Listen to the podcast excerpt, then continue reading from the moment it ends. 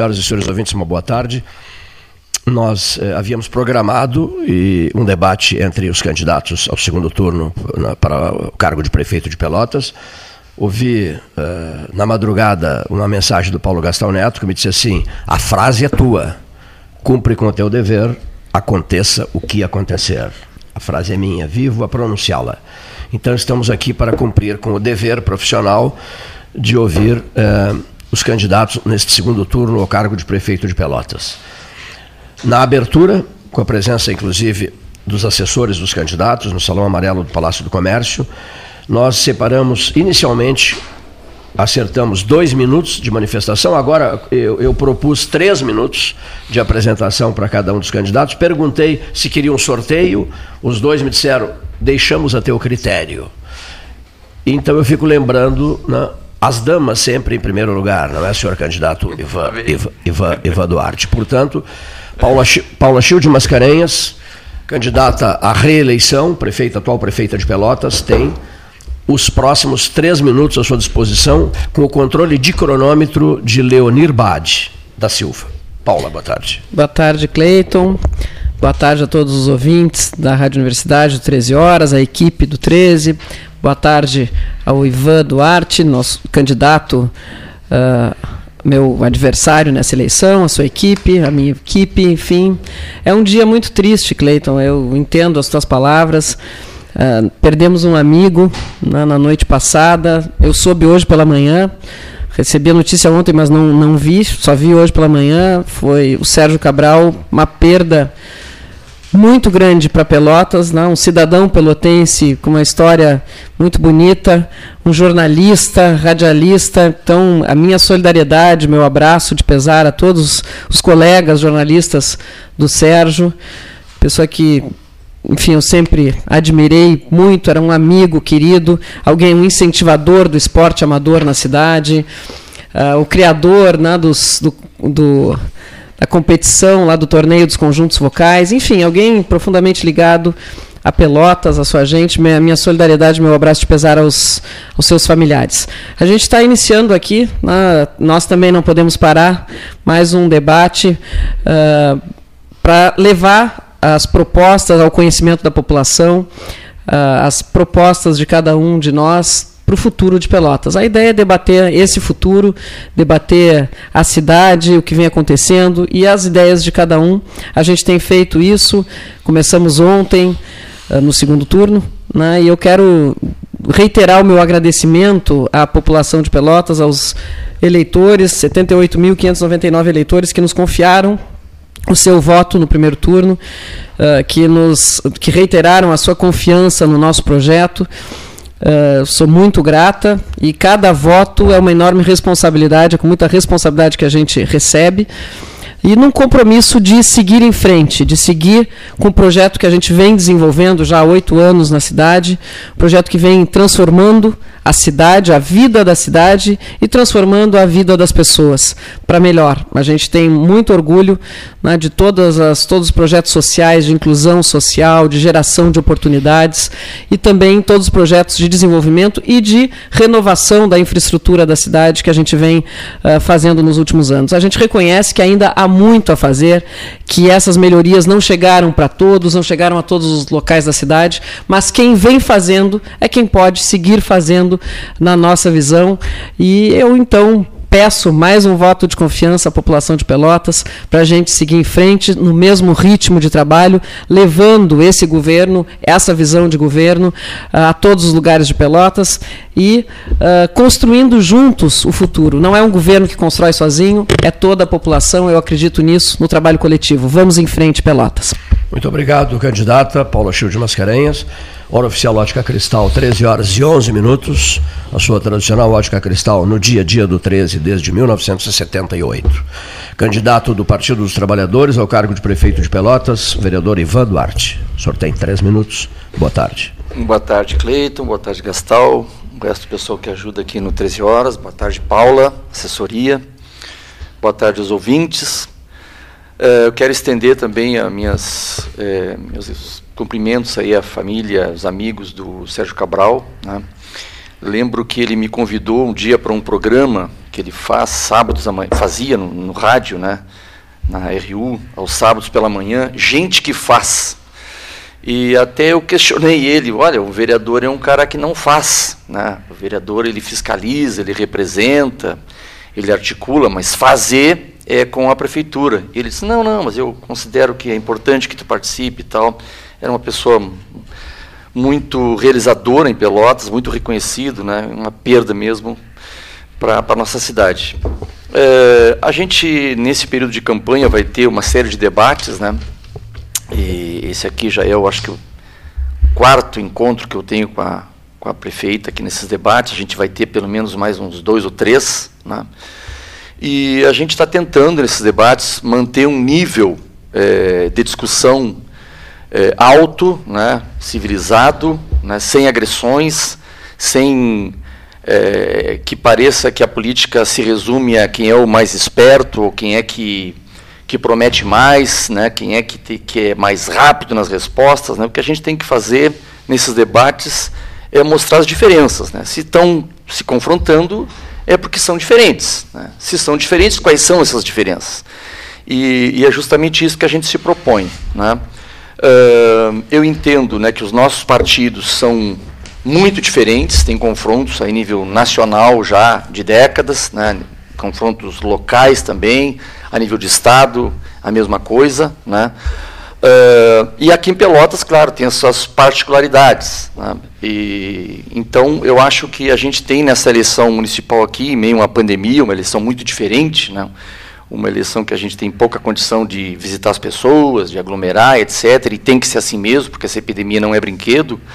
Mas a gente tem a condição. Quem estiver contente né, com o trabalho da prefeitura, né, com, com essa situação que a cidade está, é, tem que continuar. Né? Que quem tiver descontente, quem acha que tem que mudar, vai ter a oportunidade, então, de experimentar um outro projeto. Nós eh, já fomos governo aqui em Pelotas, já fomos governo no Estado, já fomos governo no país, portanto, o pessoal sabe eh, qual é o nosso projeto. Né? E aqui em Pelotas já temos já aí 16 anos de um mesmo grupo político que governa a cidade. Né? Então, a frase que eu tenho dito, né, e não é nada pessoal, é político mesmo, tiveram a oportunidade de realizar. Né, então, agora eu acho que é hora da gente mudar a cidade de Pelotas votando no 13, no Ivan Duarte. Muito bem.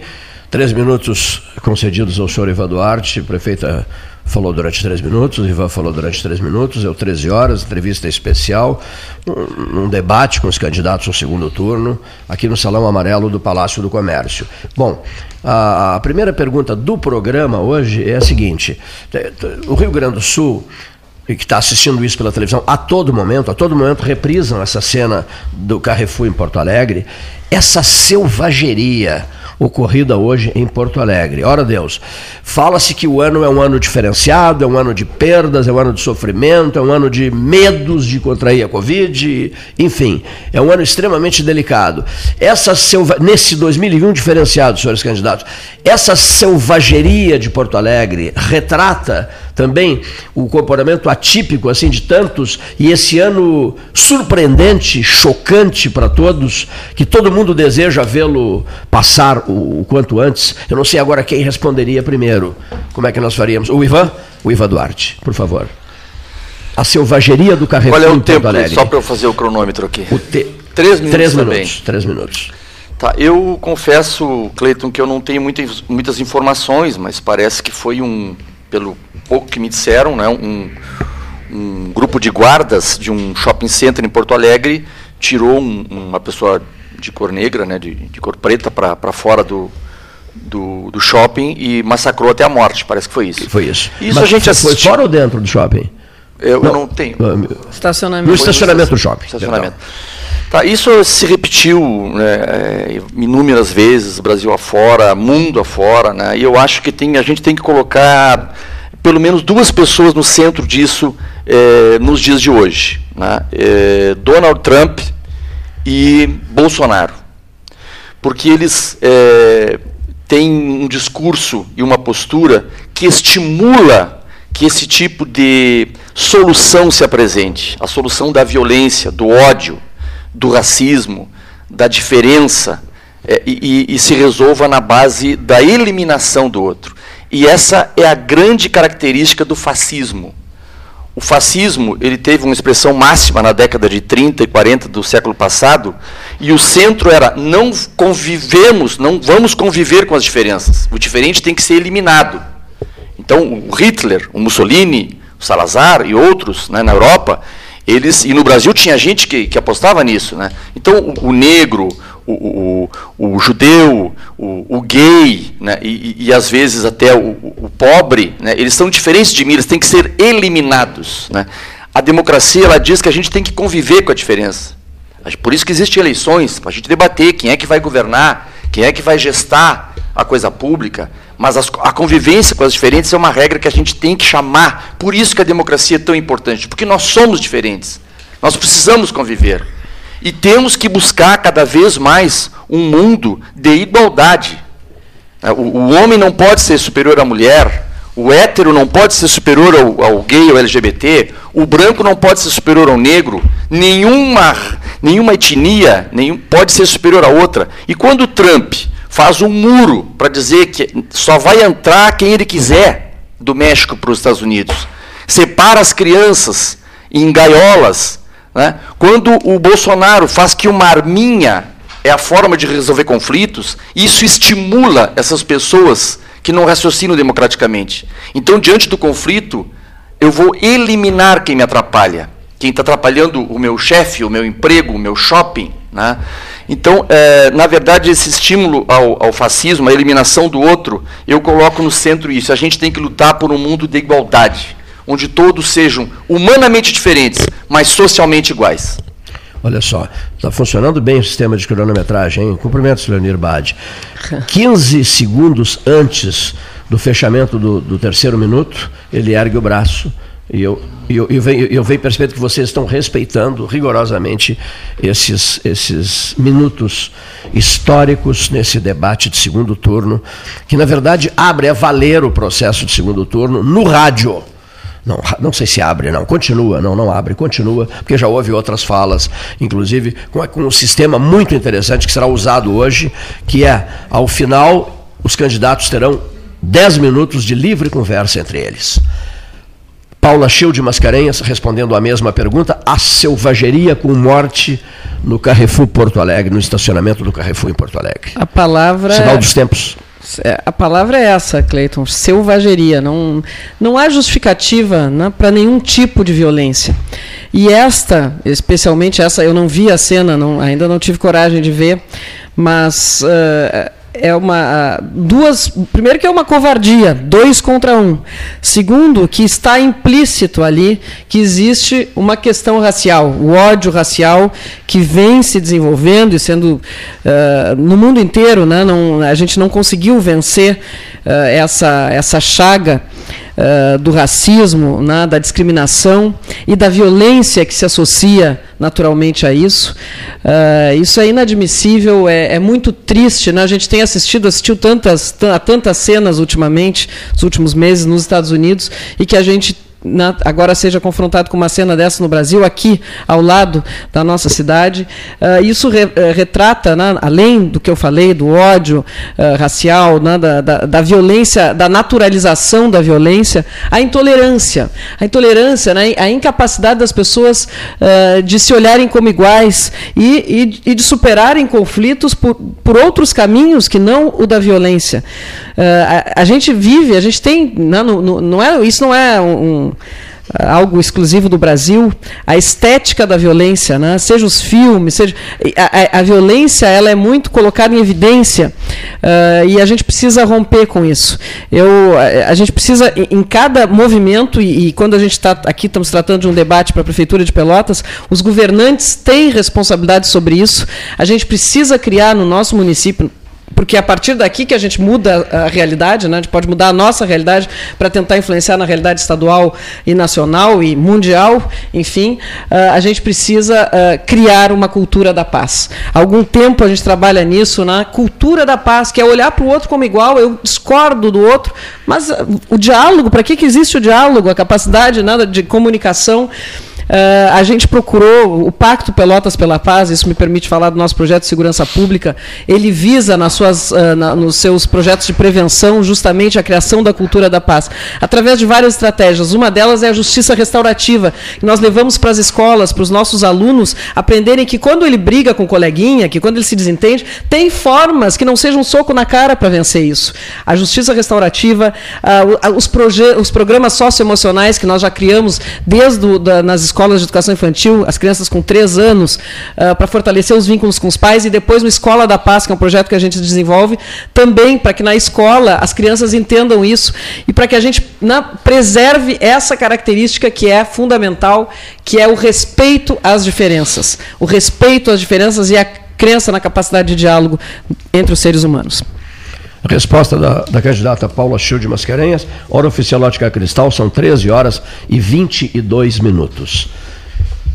Seja bem-vindo. Olha só, o Bruno Castro conosco aqui, prestando homenagem à turma, à, à turma do 13, né? É, a pergunta seguinte, que é a pergunta de todos da equipe, né? Pergunta encaminhada pela equipe. Iva Duarte, é isso? Agora sou eu. Acho. Prefeita, perdão, prefeita Paula. Candidata Paula, como a senhora vê as ações municipais contra a Covid-19, esse aumento considerável do número de casos, né? e a senhora tem ideia de quando isso tende a passar, invadirá 2021? Quais são, os, digamos assim, os, os, os, as preocupações pessoais da senhora em relação ao tema? Em princípio, Cleiton, na verdade a gente não tem como dizer até quando. Enquanto não houver uma vacina, teremos que conviver com a Covid. E existe ainda muita imprevisibilidade, né? muita, é, muito desconhecimento. Claro que a gente adquiriu. Posso acrescentar? Nos últimos... E qual é a sua preocupação, a sua ansiedade em relação à vacina?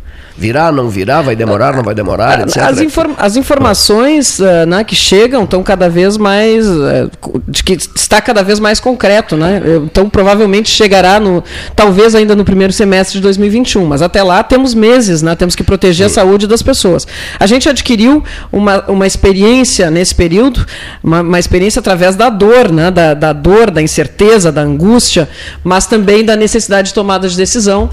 Uh, acho que Pelotas deu exemplos aí né, de, de, de, soluções através da união também, né, do trabalho coletivo entre os hospitais, a Secretaria de Saúde, a nossa, todas as nossas uh, unidades básicas de saúde, ou seja, atenção básica, a equipe de servidores municipais, as universidades, a Universidade Federal de Pelotas, que deu exemplo para o país, levando adiante uma, uma pesquisa que foi muito importante para todos os gestores.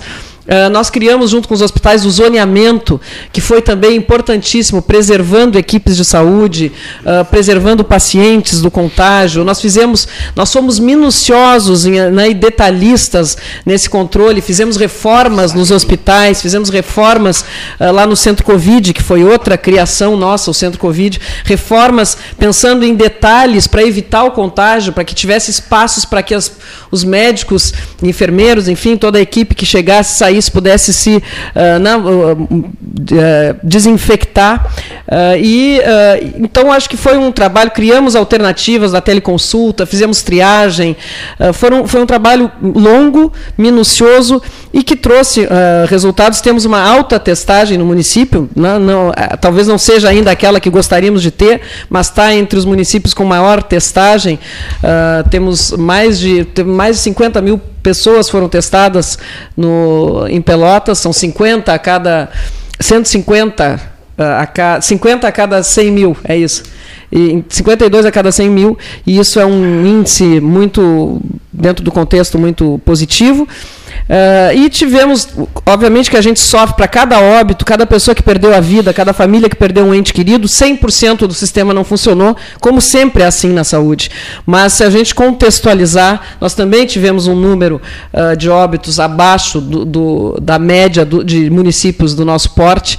Enfim, acho que temos enfrentado com coragem, Uh, e com um trabalho coletivo essa, essa crise sanitária sem precedentes. Temos que olhar para o futuro. Agora tivemos uma, essa segunda onda que está no mundo inteiro, chegou aqui. Nós editamos, né, lançamos um, um decreto uh, nos últimos dias, pensando sempre em proteger a população.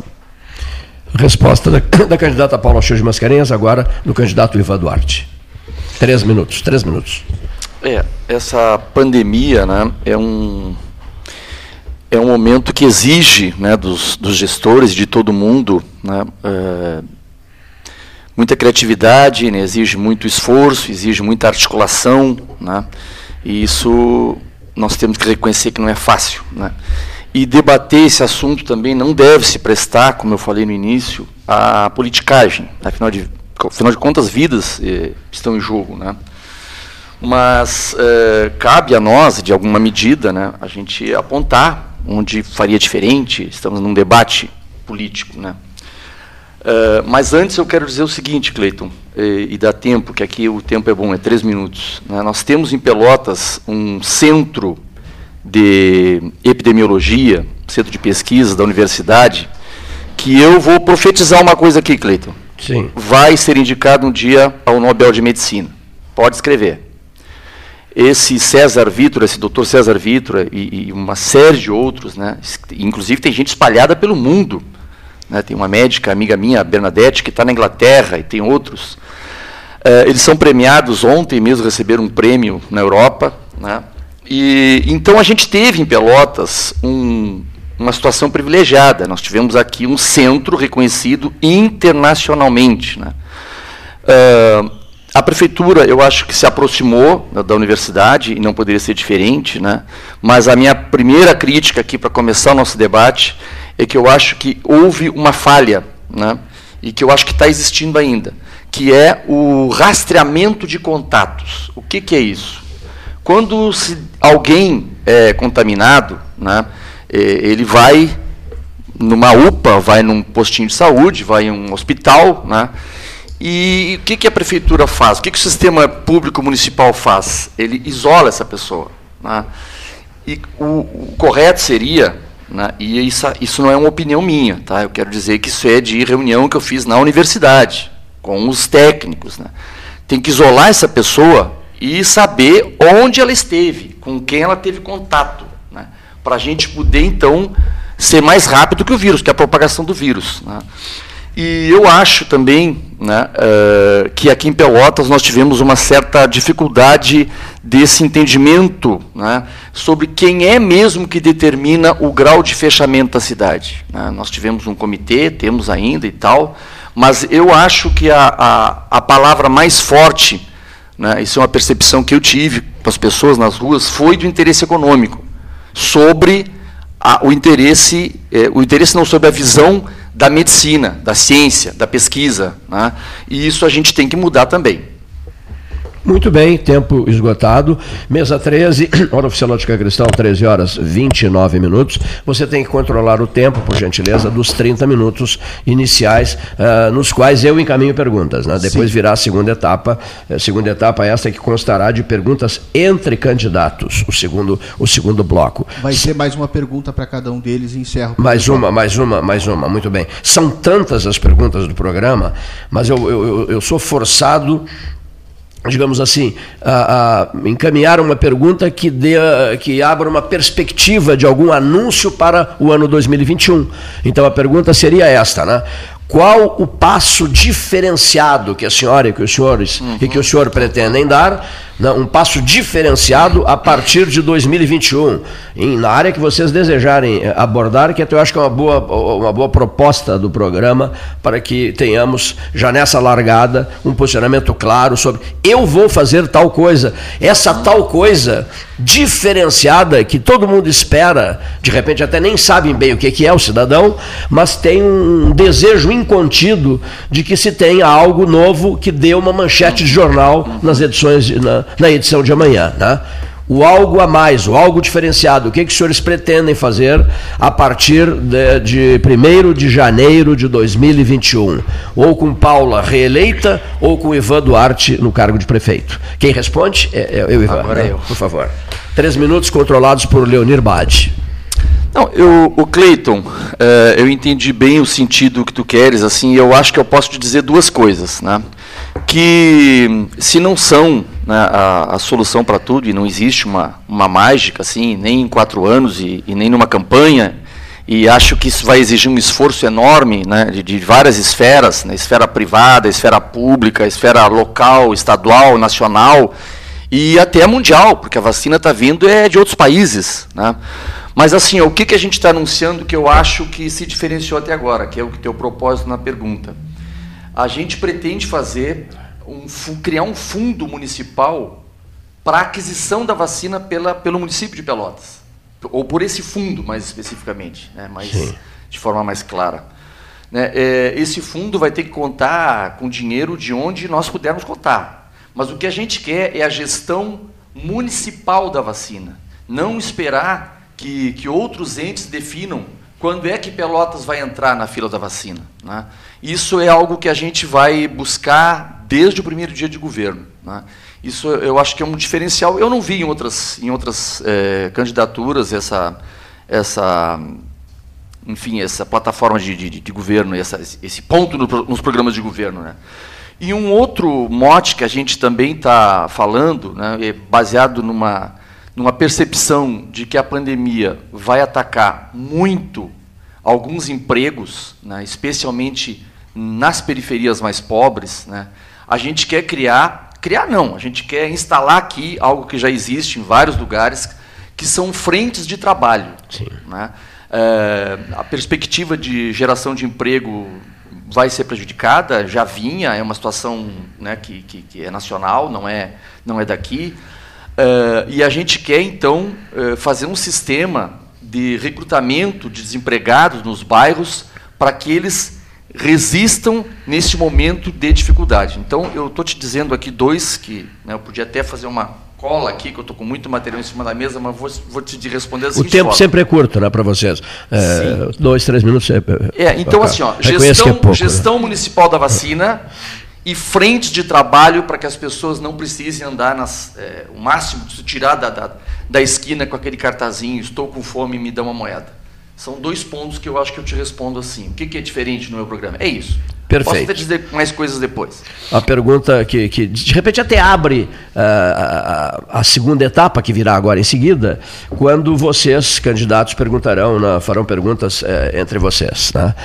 Paula Show de Mascarenhas, uh, o que, que será para a senhora o aspecto diferenciado a partir de 2021 que anúncio a fazer, em que área, de, em que área em relação a esse anúncio e as expectativas da senhora para essa arrancada de 2021 com essa novidade, com essa, com essa ação diferenciada.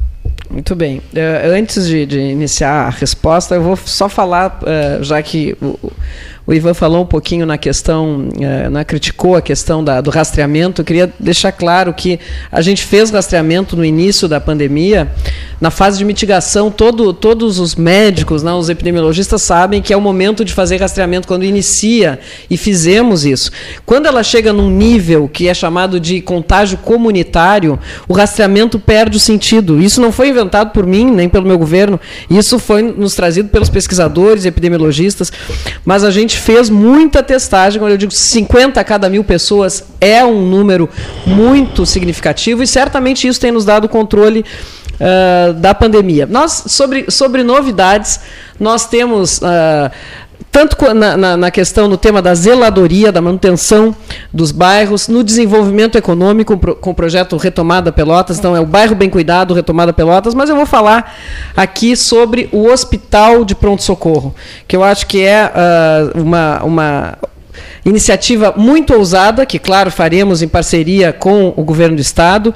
Uh, temos um governador pelotense uh, na liderando o Estado e, e, e, que conhece Pelotas, porque foi prefeito, e isso fará, uh, né, faz com que ele tenha essa sensibilidade, conheça as nossas carências e saiba o quanto um hospital de pronto-socorro regional vai fazer diferença na vida das pessoas aqui em Pelotas e em toda a região. Nós temos um pronto-socorro com atendimento muito qualificado, mas numa estrutura muito precária, muito precária, talvez seja até exagero, reformamos o pronto-socorro, ele mudou de cara, mas muito acanhada. Com o hospital, não só levaremos a infraestrutura adequada, como também teremos uh, 100 leitos né, clínicos e especialidades, uh, faremos cirurgia, cirurgia geral, cirurgia uh, vascular e algumas especialidades, como traumatologia, uh, que vão nos dar, uh, vão desafogar a demanda por, por, leitos hospitalares na cidade de Pelotas. Então, acho que essa é uma grande, é, é uma, um grande objetivo que nós vamos alcançar conhecendo na, né, o, a, a determinação do nosso governador e a nossa também. Estamos trabalhando já nesse processo. A Secretaria de Saúde já com em pleno contato com a Secretaria Estadual e com o Ministério da Saúde. Isso vai ser uma realidade. E não poderia deixar de falar, dando reconhecimento da OMS à nossa gestão da pandemia, tendo convidado Pelotas a participar de um projeto justamente porque se diferenciou na sua atenção básica, no tratamento que foi dado à pandemia, na atenção básica. Então, estamos participando desse projeto com a OPAS. Está tá respondido? Respondido. Bom, a, minha, a minha parte está encerrada, né? mas eu, eu, eu, cuida só. A gente pode andar um pouquinho mais e eu vou pedir aos candidatos. Acho que dificilmente eles aceitarão, não sei porquê. Mas eu vou pedir aos candidatos. Posso fazer mais duas perguntas? Posso? Claro. Tá? Bom, então, uma delas. Vocês, Ivan e Paula, Paula e Ivan, os dois são meus amigos pessoais, posso tratá-los assim. Vocês se imaginaram no segundo turno? Vocês imaginaram PSDB e PT, PT e PSDB no segundo turno, no auge do processo eleitoral? Quer dizer, essa perspectiva da Paula contra o Ivan, do Ivan contra a Paula no segundo turno, passou pela cabeça de vocês no início desse grande processo ou não? Sim ou não? Sim. Uh, sou eu a primeira, não, não, mas pode sim. ser sim ou não, sim também. Sim. Mas um sim é tão simples, né? Sim ou não? Não. Ou sim, eu quero mais. Eu quero mais, eu quero mais, eu quero ouvir mais. Eu, a, a gente tinha. Uh, nós estamos fazendo um governo. Eu sempre disse, a, a, a nosso, nosso cartão de visitas, né, digo eu ao lado do Idemar, nas caminhadas que fizemos, que não foram muitas, né, por conta da pandemia, temos tido esses cuidados, mas quando eu converso com as pessoas, eu digo, meu cartão de visitas eu não tenho, não posso inventar. Eu tenho um governo a apresentar. E conhecendo o governo e sabendo o que ele fez, o quanto ele mudou na vida das pessoas na cidade, o quanto nós temos de projetos inovadores, Uh, eu tinha convicção de que estaria no segundo turno. Uh, em relação ao adversário, nós fazemos pesquisa, né? nós temos pesquisa. Eu sempre, desde o início, eu disse uh, que a perspectiva, quando a maioria das pessoas, talvez até da esquerda, imaginasse que o meu adversário no segundo turno seria outro, estou dizendo isso porque converso, tenho Sim. muitos amigos né, na esquerda e até no PT, e conversava com eles, eu eh, sempre disse que achava que era muito possível que o, o meu adversário fosse o Ivan no segundo turno. Uh, e não me surpreendi, portanto, e acho que é, é interessante, né, uh, justamente, uh, eu, eu, digo sempre assim, o, o, o povo é muito sábio. O, uh, né, o, Bernardo dizia isso, a gente não pode achar que o povo tem razão só quando a gente ganha. Né? o povo tem... Sempre a gente acaba percebendo que o povo uh, na decisão popular foi sábia, uh, mesmo que não seja imediatamente. Depois a gente vai perceber ao longo da caminhada. E eu acho que uh, o segundo turno vai fazer muito bem para Pelotas, para a democracia, para a gente colocar duas visões diferentes de cidade, para aprofundar a democracia, para aprofundar o debate sobre a cidade, o seu futuro, uh, para que as pessoas tenham mais chance de conhecer os candidatos e também para que o resultado uh, que se espera né, das urnas, uh, independente do resultado de quem seja o escolhido, mas que com esse processo o escolhido tenha mais legitimidade ainda para governar, porque isso é muito importante. Ganhar uma eleição é um, é, um, é um processo, é um período, uma eleição. O governo mais importante vem depois, que é governar, ter condições de governabilidade, de fazer entregas. Uh, né? Então, o apoio popular, o reconhecimento popular a um projeto, ele uh, qualifica a gestão e dá mais condições, dá mais instrumentos uh, ao prefeito eleito de, de poder levar adiante esse projeto. Então, acho que está muito bem assim. Esse segundo turno está nos permitindo debater apresentar, vai nos permitir nas, no, na televisão apresentar com mais tranquilidade as propostas para a população. E, portanto, vai ser muito bom para a cidadania, para a democracia e para a vida da cidade. Iva Duarte. Deixa eu, eu falar de janeiro deste ano. Tá? Em janeiro deste ano, se quem olhasse um ano para trás, via seguinte, o seguinte quadro. Eduardo Leite fez 90% dos votos em Pelotas no segundo turno. Né? Eu atribuo muito a Lula e Dilma esse resultado, que ele soube capitanear, o Eduardo Leite, aqui em Pelotas. Né? Mas esse é um número. Bom, um ano depois, o partido do Eduardo Leite, a candidata que ele apoiaria, bom, teria uma votação estrondosa. Para mim era, era uma, uma estrada sem, sem obstáculo. Né? Mas aí vem a pandemia, muda o quadro. Aí surge a candidatura Fetter, né, que eu achei que no mesmo espectro, participou desses 16 anos e tal, aliado, mudou bastante. Aí vieram 11 candidatos, né, e cinco né, de, de, um campo de centro-esquerda, três, eu diria, num campo mais eh, liberal, né, eh, vou colocar ali o Oxley, o Cabedal e a Paula, três num campo mais conservador, vou colocar o, o Fetter, o Napoleão e o, e o Marchand, né? 11 candidatos. Aí eu pensei, bom, neste quadro aqui, a minha resposta é sim, eu vou para o segundo turno. Neste quadro, aqueles 90% não vão se repetir. Neste quadro, o campo do centro-direita se fracionou muito e o campo em que eu estava colocado, né, Uh, eu achei que eu tinha grande chance de capitanear o que a gente chama aí em política de voto útil, aquele voto que vai permitir, mesmo que eu seja pedetista, sim. eu vou votar em alguém para enfrentar o outro lado. Né? Então eu enxerguei sim, uh, quando se conformou aquele quadro de 11 ali, eu, eu pensei, falei lá, e eu acho que todo mundo lá no, no nosso grupo lá eh, de campanha, na coordenação, etc., concordou. Nós vamos para o segundo turno. O senhor disse isso aqui é, fora do ar no dia da sua entrevista especial, né? Sim. Eu estarei no segundo turno. Ele me disse sim, isso, sim, né? Sim. Eu acreditava isso, né? mesmo né? nisso, acreditava fielmente nisso. Como acredito que vou ganhar agora, eu vou virar também.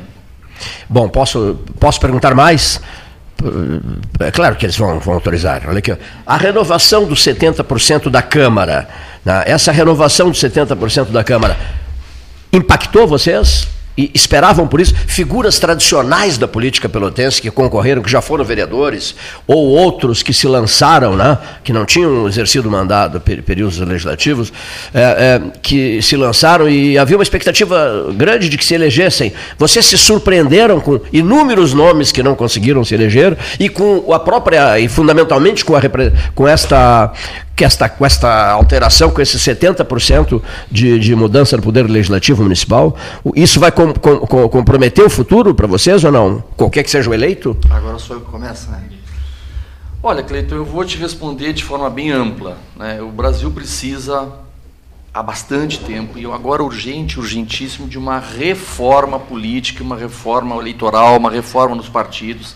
Não dá para a gente fazer não dá para ser sério na relação de representação com 34 partidos. Isso não existe. E tem mais 30 e tantos esperando para ser legalizado. É uma pulverização de ideias absurda.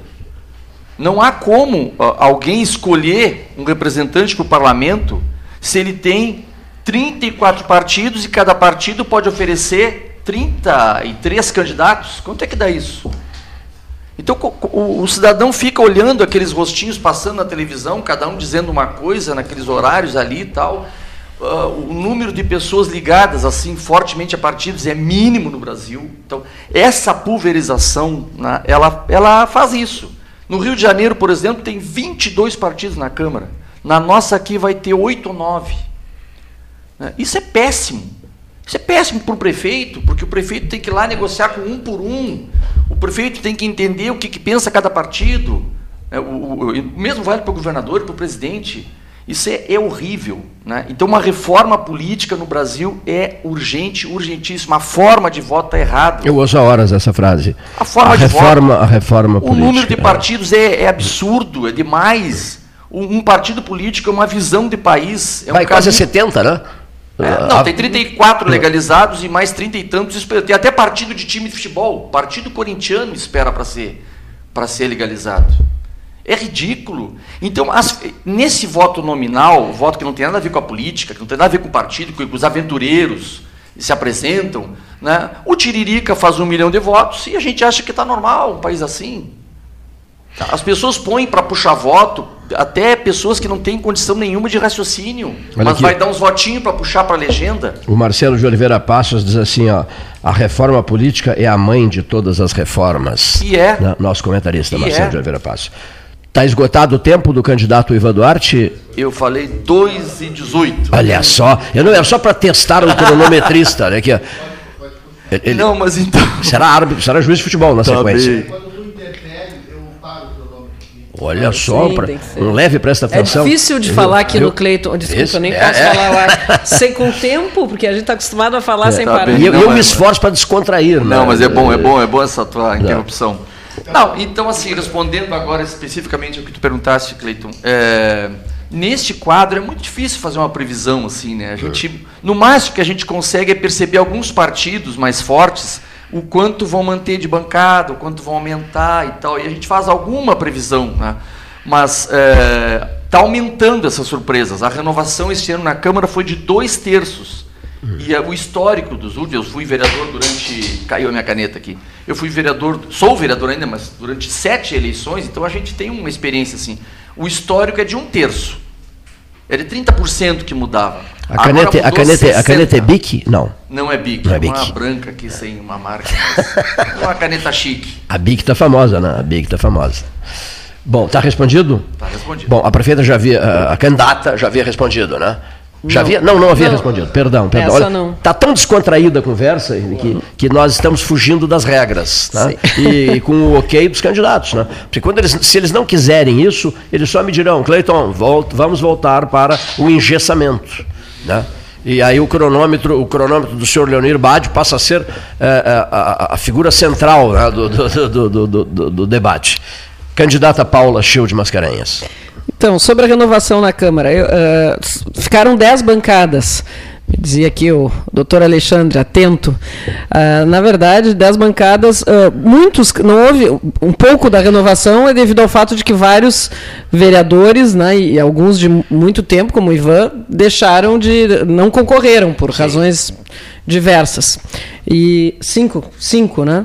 E então aí houve, obviamente haveria naturalmente uma renovação, mas houve efetivamente, não, não quero minimizar o fato de que a população Sim. resolveu renovar e acho acho válido, acho interessante para o poder legislativo que haja Uh, renovação de quadros, porque o poder legislativo é a, não, aquele que representa, digamos assim, a diversidade né, da população, os diversos segmentos da sociedade.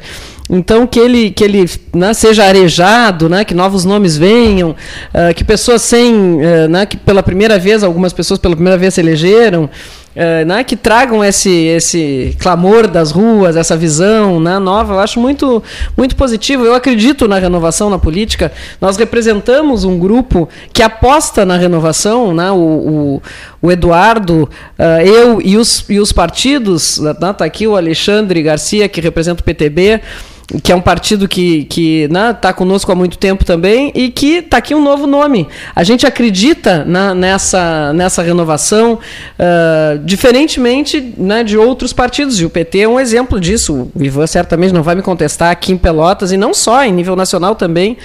Né? E, e, o PSDB também, um pouco, não estou. É, investiram muito em nomes, sempre nos mesmos nomes, né? sempre uh, nos mesmos clãs políticos. Isso não faz bem. Isso A população, como eu disse, né, é sábia, às vezes leva, leva um pouco mais de tempo, mas a população acaba indicando os caminhos. E quando ela aposta na, na juventude, não, na, não necessariamente na juventude em idade, mas em ideias novas, né, em, em, em, grupos que, que têm esse valor como algo importante, ela mostra isso na população que, que acredita na renovação. Em relação ao comentário do Ivan sobre o, Uh, o pleito aqui, a, a, o, o, Eduardo fez 90% realmente dos votos em Pelotas, enfrentando no segundo turno, enfrentando o Sartori. Né? Então, uh, a gente poderia fazer a comparação né, do, do, do que seria, a, de como estaríamos né, em, em relação a, a, ao reconhecimento da sociedade pelotense num segundo turno com um candidato de outro campo político. Uh, mas isso não teremos, porque a população decidiu, né, não, não, não, teremos uh, como ver, fazer essa comparação, porque a população decidiu uh, na, por mim e pelo Ivan. Então vamos enfrentar essa campanha aí com coração aberto e com muita esperança no futuro. Paula e Ivan, Ivan e Paula, mais uma pergunta minha, fugindo às regras. Foi vontade pessoal da Paula, do Ivan, ou foi pressão partidária? Ou foi também, no caso da Paula, o desejo de eh, defender a sua administração, a candidatura em 2020? Crença no projeto. Ah, eu, obviamente, que não, não fui candidata de mim mesma, os partidos aliados. Uh, decidiram né, e apontaram o meu nome como o, o nome mais Uh, preparado no momento, né, e que mais trazia adesão uh, a, a, representar, para representar este projeto que vem sendo uh, na, apresentado aos pelotenses, desenvolvido em Pelotas nos últimos oito anos. e eu, mesmo que né, por a, vida pessoal me chamasse, porque a verdade é que ser prefeito é, é uma exigência permanente, né, a gente não deixa nunca de ser prefeito. Né, nem nas férias eventuais que se tira pequenininhas, né, a gente consegue desligar da prefeitura, porque a responsabilidade é, é, é do prefeito, é da prefeita. É problema chegando então, todo momento? Então, né? obviamente que a vida pessoal ela é muito exigida, né, a, a família, os amigos, né, a, gente, a gente sai dessa, desse convívio mais frequente, então claro que tem um, um, um peso. Né, uh, por outro lado mas, por, mas a, a, crença nesse projeto né, e, e, a parceria com, com tantas uh, siglas aí, né, que me reconheceram como a representante nesse momento, uh, me fizeram assumir esse papel de novo, uh, levando né, com, a, com a, toda a intenção de levar à frente algo em que eu acredito muito. Como pelotense, né, eu sou prefeita de passagem, a gente, tudo é temporário né, na política. Eu sou, antes de mais nada, uma cidadã pelotense, uma professora que quer ver cada vez mais a sua cidade desenvolvida, gerando oportunidades, a sua cidade incluindo mais pessoas com menos injustiças, né, com, menos, com menos violência, né, com menos fosso de diferença entre as pessoas e com mais e também com mais uma visão né, de futuro de desenvolvimento, que as pessoas olhem para o futuro de Pelotas Uh, acreditando né, que as coisas vão melhorar, porque isso a gente tem percebido, as pessoas estão mais felizes com a sua cidade, se sentem melhores, têm melhores, têm espaços públicos mais qualificados, têm mais segurança nas ruas, têm visto a cidade se transformar em infraestrutura, as pessoas que vivem nos bairros, milhares de pessoas que eram poceiros passaram a ser proprietários, uh, as mães né, que precisam deixar o seu filho numa creche, numa escola de educação infantil, viram aquela escola se transformar. Escolas precaríssimas que a gente recebeu, que né, de, de, décadas de maus cuidados e, e, e de, de, inadaptação, eram, na verdade, não adaptaram é, escolas para serem escolas, eram casas né, precárias, e nós transformamos isso numa rede escolar de dar inveja a qualquer rede pública ou privada no Brasil. Então, uh, todas essas coisas né, me estimulam a seguir em frente representando esse projeto. Muito bem. Ivan Duarte, foi vontade pessoal do Ivan Duarte? Ou foi pressão partidária? Nenhuma nem outra. Nenhuma nem outra. Nenhuma nem outra. Mas deixa eu, deixa eu contar um pouquinho, aproveitar os três minutos aqui para falar de mim um pouquinho. Já que tu falasse em pessoal.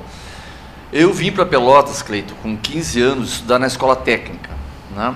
E aí eu De onde eu, veio? De Bagé, hoje Candiota. Na época ainda era ah, Bagé. Na época era Bagé. Era, depois, Se emancipou depois, quando eu já tinha uma boa idade. E eu vim para cá, muita, muita gurizada vem para cá, muita gente, ainda hoje, vem para o IFSU. Né? E aí, eu chegando aqui, eu descobri que a minha vocação não era, era a área de humanas, era psicologia. E quando eu entrei na psicologia, eu tomei contato né, com uma efervescência política muito forte, porque era a época da anistia, do retorno daquela, daquelas pessoas todas né, que tinham sido banidas do país pela ditadura. E aquilo me atraiu muito, e ali surgiu o militante e surgiu o fundador do PT. Né? Então eu sou da, da do pré-PT ainda, da corrente pró-PT, que era o nome que a gente chamava. Né? É, juntamos o pessoal da igreja aqui em Pelotas, a igreja que queria, para além da fé, a luta política, juntamos os sindicalistas né, que entendiam que a política é maior do que a própria fábrica e só o salário, tem, tem que discutir questões maiores, os estudantes, que era o meu caso, e eu ali comecei, assim, eu fiz psicologia, né, mas eu me formei muito em sociologia, em política, filosofia, história, porque a gente passava tardes, dias, noites conversando sobre, sobre tudo, né, sobre os caminhos do mundo, do país, da minha cidade, enfim. E aí no PT eu recebo um convite, essa é a palavra, convite, é, em 92, Ivan, a gente precisa que tu, que tu concorra a prefeito. A gente quer que. A direção partidária, a vereador, desculpa, a vereador. 1992. Isso. E aí eu entrei sem a pretensão de ser vereador. Eu achava que eu ia contribuir com o número de votos para eleger alguém. Né? Mas aí muita gente, eh, Amilcar Gigante, Vitor Ramil, pessoas de muito peso, ah, vamos contigo, vamos contigo, por 10 votos eu me elejo. Depois eu fui um vereador que a gente chama de vereador ideológico, de opinião. Né? Aquele que representa um segmento a partir de suas opiniões. Né? Eu nunca participei, nunca tive um processo de falcatrua desse negócio, de compra de votos, de nada disso, nunca. Né? Isso me deu uma credibilidade, isso me deu uma postura, um reconhecimento partidário, né? que agora Aí vem de novo a palavra convite. Né? A maioria esmagadora da direção partidária chegou para mim e disse assim: Ivan, agora o nosso convite é para que tu sejas prefeito de Pelotas. Né? Então, assim, não foi nem pressão. Né? E eu recebi dois convites simultâneos: um para presidir o partido e outro para ser candidato a prefeito. E aceitei os dois. Aceitei os dois. Então não foi nem pressão e nem vontade inicial, assim, né? Uma, olha, eu quero. Não. Recebi o convite, medi, pesei e aceitei. Passei cinco segundos no tempo. Passou? Venceu? Cinco segundos. Bom, os, os dois responderam já. Eu, posso. Eu estou sendo já eh, crucificado, eu sei. Mas olha aqui. Mas essa pergunta ela não pode deixar de ser feita, né? É, é jogo rápido. Aqui não tem três minutos. Quantos partidos apoiam a senhora? Quantos partidos políticos apoiam a senhora? Sem contar o meu? Não, incluído o seu. Incluído são, seu. São nove partidos. No microfone, candidato. Coli, a, desculpa, nove. coligação são nove partidos. Nove partidos. Quantos partidos apoiam o senhor? No primeiro turno fomos sozinhos, só PT, e hoje já tem seis apoiando. Seis partidos. Nove para Paula, seis para o Ivan. Continua a pergunta. Esse é o primeiro grande inferno astral para compor um governo? Resposta é rápida também, vou pedir. Não. Não.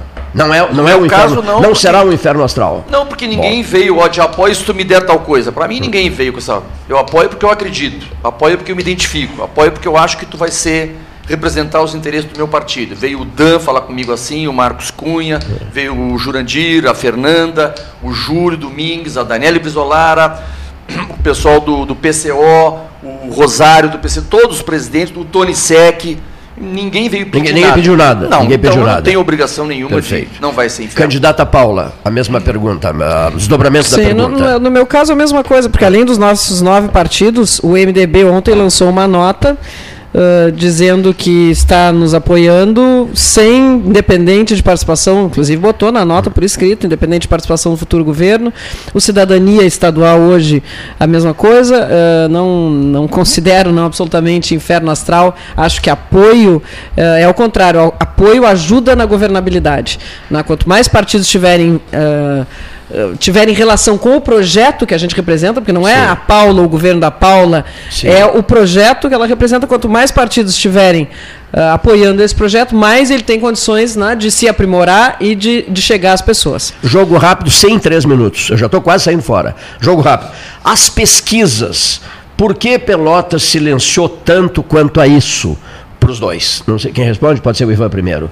As Eu pesquisas. Não sei te responder. O senhor fez pesquisas? Nenhuma. Seu partido fez pesquisa? Nenhuma pesquisa. Nenhuma pesquisa? Nenhuma pesquisa. Recebeu, caro. Pesquisa recebe, é uma coisa cara. É uma coisa cara. Recebeu informações de que outros fizeram pesquisas? Boato de muita pesquisa. Então, a, palavra... a Paula disse aqui agora há pouco que ela se orientou por pesquisa. Sim. Nós não. A sua palavra, então, em relação às pesquisas, fica centrada. Na, na, a sua resposta fica centrada na palavra boatos. Né? É, chegou, chegava para mim, olha, senhor, uma pesquisa é, que tu está contando, senhor, né? que tu está não sei o quê, Boatos, mas não, sem é. comprovação. Sim. Eu quero falar uma coisinha sobre pesquisa, Cleiton. Eu não gosto de divulgação de pesquisa, uhum. porque induz um certo eleitorado que pensa que é, disputa eleitoral é disputa de jockey clube, entendeu? Vou votar naquele cavalo melhor, vou no que vai ganhar. Né? Uhum. E não pode ser assim, quer dizer a pesquisa pode deve servir para orientar algumas coisas, para saber como é que está, etc. Agora, não para induzir eleitor. Então, eu prefiro que não se divulgue pesquisa. Eu prefiro isso, eu acho mais correto. Candidata Nós, Paula. nós tivemos, fizemos pesquisa, eh, pesquisas internas, Sim. né? porque para se divulgar tem que se registrar a pesquisa e a nossa pesquisa não foi divulgada porque eh, corria uma pesquisa em redes sociais que botava lá na frente um candidato que sequer está no segundo turno. Nós não divulgamos a nossa pesquisa, ela serviu só para o nosso conhecimento interno. Muito bem. E acertaram na mosca. A última do Cleiton, para que o Cleiton não seja convidado a se retirar. Olha aqui, ó. Qual a crítica, vamos começar pelo Ivan, qual a crítica que o senhor mais recebe, que mais o incomoda? Pode ter sido essa crítica eh, feita agora, ou no passado, ou ao longo de toda a sua carreira, ou desde o tempo que o senhor veio de Bagé para cá. O que que o incomoda? Você se deita diz, puxa, mas o pessoal pega no meu pé em tal coisa. Eu quero que o senhor diga. Ah, eu acho que essa criminalização da política e essa visão de que todo político é igual, todo político é corrupto, que bastou tu entrar na política te transforma em alguém canalha, isso é uma coisa que quando vem para mim me perturba demais, porque eu não sou canalha, não sou ladrão, nunca retirei um centavo de, da minha condição de política, jamais aceitei qualquer contribuição em qualquer circunstância em troca de uma vantagem, né? É, tanto que muitas pessoas estranham, pô, Ivan, mas tu está tanto tempo, tu não tens um bem registrado. Não tenho, uma opção de vida. Eu não, eu não faço da minha vida um acúmulo de coisas materiais. Eu vivo, né? Estou num segundo casamento e do, do, do primeiro casamento, por ter até um filho autista, eu metade do meu, do meu ganho na Câmara já vai direto para ele, direto. Né? E morei de aluguel quase a vida inteira, faz dois anos que eu saí, né? Porque a minha esposa atual comprou uma, uma casa, né? E então essa coisa de fazer da política o lugar de canalhas é um uma coisa que me incomoda. E a primeira frase que eu disse aqui hoje é o seguinte: um debate não é uma avaliação de moral, uma avaliação de caráter, nem minha, nem da Paula, nem de ninguém. Uma avaliação é para saber o que, que ela pensa para a cidade, o que, que eu penso para a cidade. É isso. né? Eu não gosto desse, desse. Isso me perturba. Essa noção de que a política é um lugar da canalice, é um lugar da, da falcatrua. um lugar... Isso, quando vem para o meu lado, até nem precisa ser contra mim, pode ser contra um adversário. Eu não gosto dessa visão. Eu acho que isso aí é, um, é o que destrói e é o que dá chance para os canalhas terem espaço. Se todo mundo é igual, por que, que eu vou me incomodar? O canalha pensa assim. Quanto mais todo mundo for visto como canalha, mais eu passo incólume, mais eu passo tranquilo por eles, mais eu apareço. Aliás, menos eu apareço, né? porque todo mundo é assim. Então, essa noção é o que me perturba, é o que me, me tira o sono. Quando alguém vai na rede social e coloca. Não, não. Eu sou incapaz de fazer uma acusação, e a Paula sabe disso, fui, sou ainda adversário dela, mas no plano, no plano pessoal, no plano que não tem prova. Né? Ah, a senhora não sei o que, não faço, nunca fiz e odeio que façam isso. Nem, pode ser adversário meu, eu não faço isso. Bom, Ivan Duarte, candidato a prefeito, seis partidos políticos o apoiam neste segundo turno. Candidata Paula Show de Mascarenhas, nove partidos políticos a apoiam neste segundo turno. E foi a última pergunta do Cleiton. Eh, Na descontração que eu propus a vocês, que eu até acho que ficou bom. Mas eu não respondi essa. Não, não, não, a senhora Ah. vai responder agora. Eu até acho que ficou bom isso, né? Eh, digamos assim, termos eh, desligado o cronômetro. Ficou bom, ficou bom.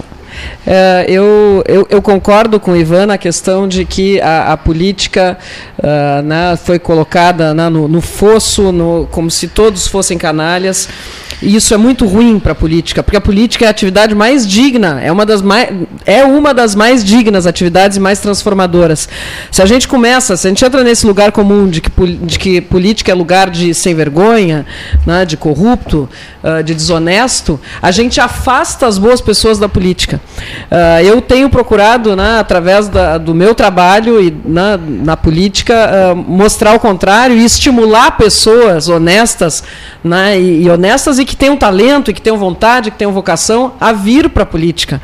Porque só assim a gente vai conseguir né, superar tantas, tantos desafios ah, que existem no Brasil. Agora, eu não vou poder deixar de falar, né, já que o, o, o Ivan entrou nessa questão, eu preciso falar isso, porque a vida inteira, desde que eu estou na política, Cleiton, me perguntam: ah, mas por tu ser, por seres mulher, tu deves ter enfrentado muitas, muitos problemas, muita discriminação, o machismo, ah, e tem muitas, muito poucas mulheres, infelizmente, na política ainda. Eu sempre disse: não, tu sabe que até não, até não. Eu nunca. Eu sei que tem muitas mulheres que sofrem muito, isso, mas eu nunca tive um exemplo. Nunca tive até chegar a essa campanha eleitoral, por incrível que pareça, no primeiro turno. Uh, fui, uh, sofri bastante, apanhei, mas na, na maioria das vezes, críticas uh, né, ao governo, infundadas, na minha opinião, mas uh, agora houve sim críticas pessoais absurdas. Eu não tenho. É, e, é, e, é, tão bom não ter nada a esconder, não ter, não ter rabo preso com ninguém, para mim é muito tranquilo isso. Mas foram críticas muito agressivas, descabidas e que revelaram sim um machismo. Bom, só para dar um exemplo, sem citar nomes. No debate do Diário Popular tinha um candidato que me encarava fixamente, me encarava fixamente como se eu tivesse né? Ele não faria isso se eu fosse homem. Ali eu, me, eu, eu percebi né, que, que existia essa coisa do machismo, como se aquilo fosse me desequilibrar, me desestruturar, como se eu tivesse medo de cara feia, medo de homem. Tive muito orgulho de representar as mulheres ali uh, e acho muito triste que a política coloque ainda esse tipo de pessoa na disputa, nas jovens que estão mais envelhecidos do que a própria velhice, né, do que o, o pior, que há em política. Mas estamos aqui, as urnas deram a resposta. Né? Botaram no segundo turno pessoas que se respeitam, que dia sabem dialogar, né? que, sabem, sabem conviver com as diferenças. Eu sempre disse desde o início, vamos dar um exemplo de cidadania e de democracia e de respeito às diferenças, porque a gente precisa vencer isso no Brasil. A gente precisa dar exemplo em cada momento né, do quanto respeito uh, ao, ao diferente é produtivo, é enriquecedor. Vocês chegam ao segundo turno com muitos desencantos e mágoas guardadas? Não? Sinal de cabeça o senhor Ivan Duarte? Não. não. não, não. Paula de Mascarenhas? Também não. Desencantos Desculpa. Mágoas, mágoas, desencantos. Não, é... decepções. Eu decepções. acho que a política traz é. mais decepções, decepções, do que outra coisa. Mas eu não trabalho com. Não, acho que a mágoa faz muito mal para quem a conserva, né? Então tem que olhar para frente. Não guardam rancores. Recebe, a, a, enfrenta a decepção e segue adiante, né? É, é, preciso seguir, né? Vida que segue, a, famosa frase é aquela. Os senhores candidatos também, é, é, um homem e uma mulher, uma mulher e um homem a vice-prefeito de Pelotas estarão aqui na próxima quinta-feira, dia 25 de, de novembro, olha o que eu ia dizer, dia 25 de novembro de 2020. Debate marcado a partir das 13 horas. Eu vou sugerir ao excelentíssimo senhor, eminentíssimo cronometrista, né, que rode as nossas mensagens dos nossos patrocinadores, lembrando que a memória de Pelotas, o arquivo de vozes que os senhores estão agora guardando, os candidatos, por certo, irão guardar, seus assessores, enfim, o arquivo de vozes do 13 Horas está sendo preservado dos últimos 42 anos e será, digamos assim, é, uma garantia para o futuro, graças a Trecho, de segunda a sábado, das 7h30 às 21 domingos e feriados das 7h30 às 13 horário exclusivo ao grupo de risco, das 7h30 às 8h30, telefone Trecho, 32848800, Trecho, leve a vida bem, Trecho Delivery, acessou, clicou, chegou. Tudo que diga respeito a vozes, a esse arquivo interminável de vozes que nós temos, tem agora a assinatura oficial de Davi Treichel. Em aberto, o arquivo de fotos. Nós temos, são três baús e doze caixotes que precisam, o Giovanaz entende bem disso, fotografia, que precisam de digitalização. Para quê?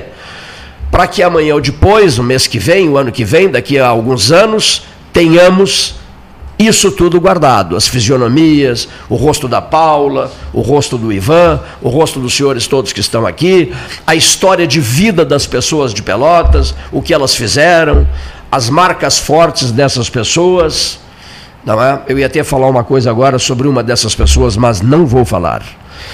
Né? Não vou falar. Hoje eu tomei essa decisão. Durante o debate eu não vou falar. Vocês sabem do que, o que é que eu estou dizendo. O que é que eu estou tentando dizer. Né?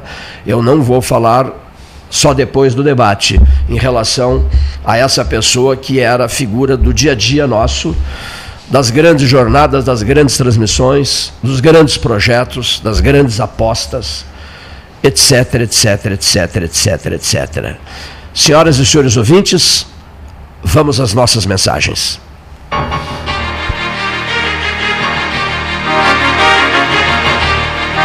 Associação Comercial de Pelotas é um dos órgãos mais antigos do país, sempre em defesa da classe empresarial, com uma história marcada pela transparência e pelo compromisso com seus associados. Faça parte do nosso quadro de sócios. A ACP está localizada no edifício Palácio do Comércio, Rua 7 de Setembro 274, telefone 3028 1541, com o ramal 200.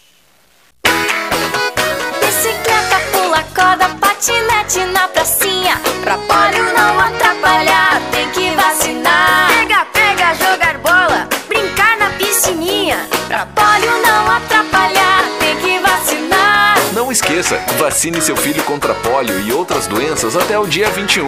Governo do Rio Grande do Sul. Novas façanhas na saúde.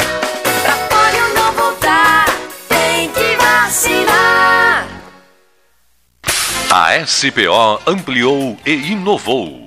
Há 40 anos prestando serviços em arquitetura e construção. Agora também é consultoria imobiliária especializada. As tendências no mercado de imóveis, projeções, prospecções, oportunidades e as melhores estratégias e logísticas de compra e venda. Mande um WhatsApp para 53 98117 8685 ou ligue para 53 3028 9944 e converse com a equipe SPO.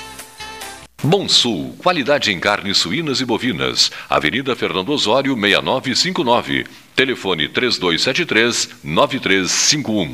Chega de esperar! Agora você já pode fazer transferências e pagamentos instantâneos 24 horas por dia, 7 dias por semana, pelo Pix, no seu Banrisul Digital. Basta você ter suas chaves cadastradas. Pode ser seu CPF, e-mail, número de telefone. Você escolhe. Não cadastrou suas chaves ainda? Tá na hora. Banrisul Digital. Tudo no seu tempo. Suba no caixote do Café Aquário para debater a duplicação da BR-116. A Ecosul está no ranking das cinco concessionárias com melhor índice de desempenho ambiental do país. A boa notícia chega junto com a data que celebra o Dia Mundial do Meio Ambiente. Com essa avaliação, a NTT quer estimular as boas práticas socioambientais. Temos orgulho dos nossos programas de redução do consumo de água, energia limpa, produção de mudas nativas, separação de resíduos, frota sustentável, entre tantas outras ações do nosso cotidiano. Somos Eco. Somos Ecosul. Genovese Vinhos, Delicateces, produtos de marca, a qualidade de sempre. Ligue 3225 7775, Doutor Amarante 526. Visite a sua Genovese Vinhos. Ferragem Sanches, Barros Cassal 16, Arial. Fone 3228 4188 de segunda a sábado, das 8 às 12 e das 13h30 às 18h30. Material hidráulico, material elétrico, tintas, vernizes, tinners, máquinas serra mármore, furadeiras, cimento cola e ferragem em geral. Ferragem Sanches, Barros Cassal 16, Arial. Ótica Cristal, crediário, cartão ou cheque, a vitrine do calçadão da Andrade Neves. Panemio, alimentos saudáveis e conveniências. Osório, esquina Rafael Pinto Bandeira. Teleentrega 3225-2577. O governo do estado e a Defesa Civil já estão atuando junto à comunidade no enfrentamento da estiagem 2020. Por isso, estamos tomando medidas e alertando as prefeituras. Faça sua parte. Não desperdice água lavando carros e calçadas. Não polua nossos rios, riachos e arroios. Poupe água sempre que possível e informe-se sobre os planos de contingência da sua cidade. Governo do Rio Grande do Sul. Novas façanhas. Quer a versão digital da carteira de trabalho? rs.gov.br resolve. Seguro-desemprego pra quebrar aquele galho. rs.gov.br resolve. Pra tudo que você precisar, é só acessar e resolver. Precisou de um dos mais de 200 serviços digitais do Estado? Acesse rs.gov.br e resolve. É o RS Conectando os Gaúchos. Governo do Rio Grande do Sul. Novas façanhas.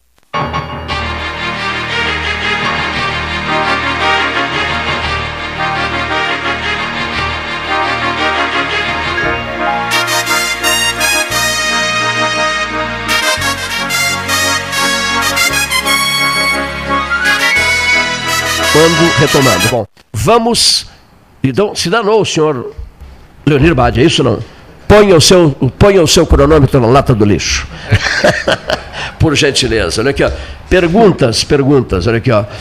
Quem, Para quem pergunto agora? Pela ordem, já que está tudo em pleno acordo aqui. Me perdi. É, eu acho que é a Paula. Para a Paula, olha aqui, ó, muito bem.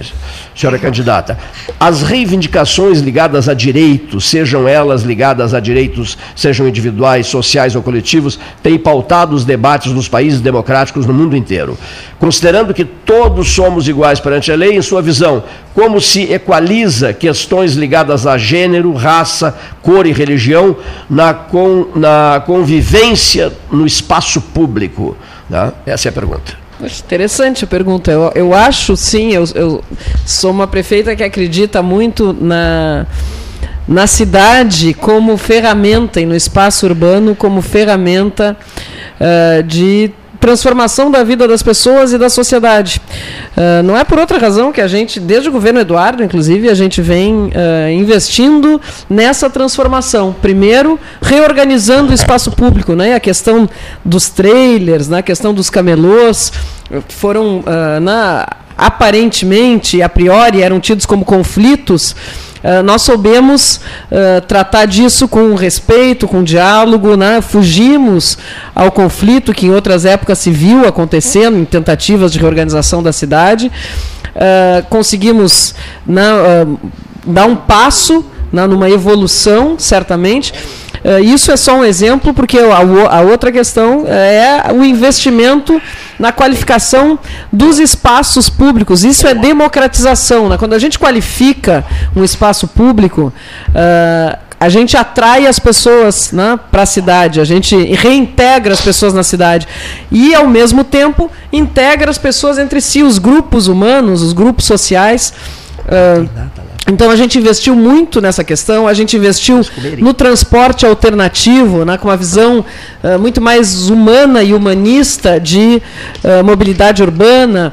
Uh, licitamos, fiz, a, né, fizemos a licitação do transporte coletivo permitindo que as pessoas, uh, né, que, a, que, a, que, a, prefeitura tivesse mais controle sobre isso.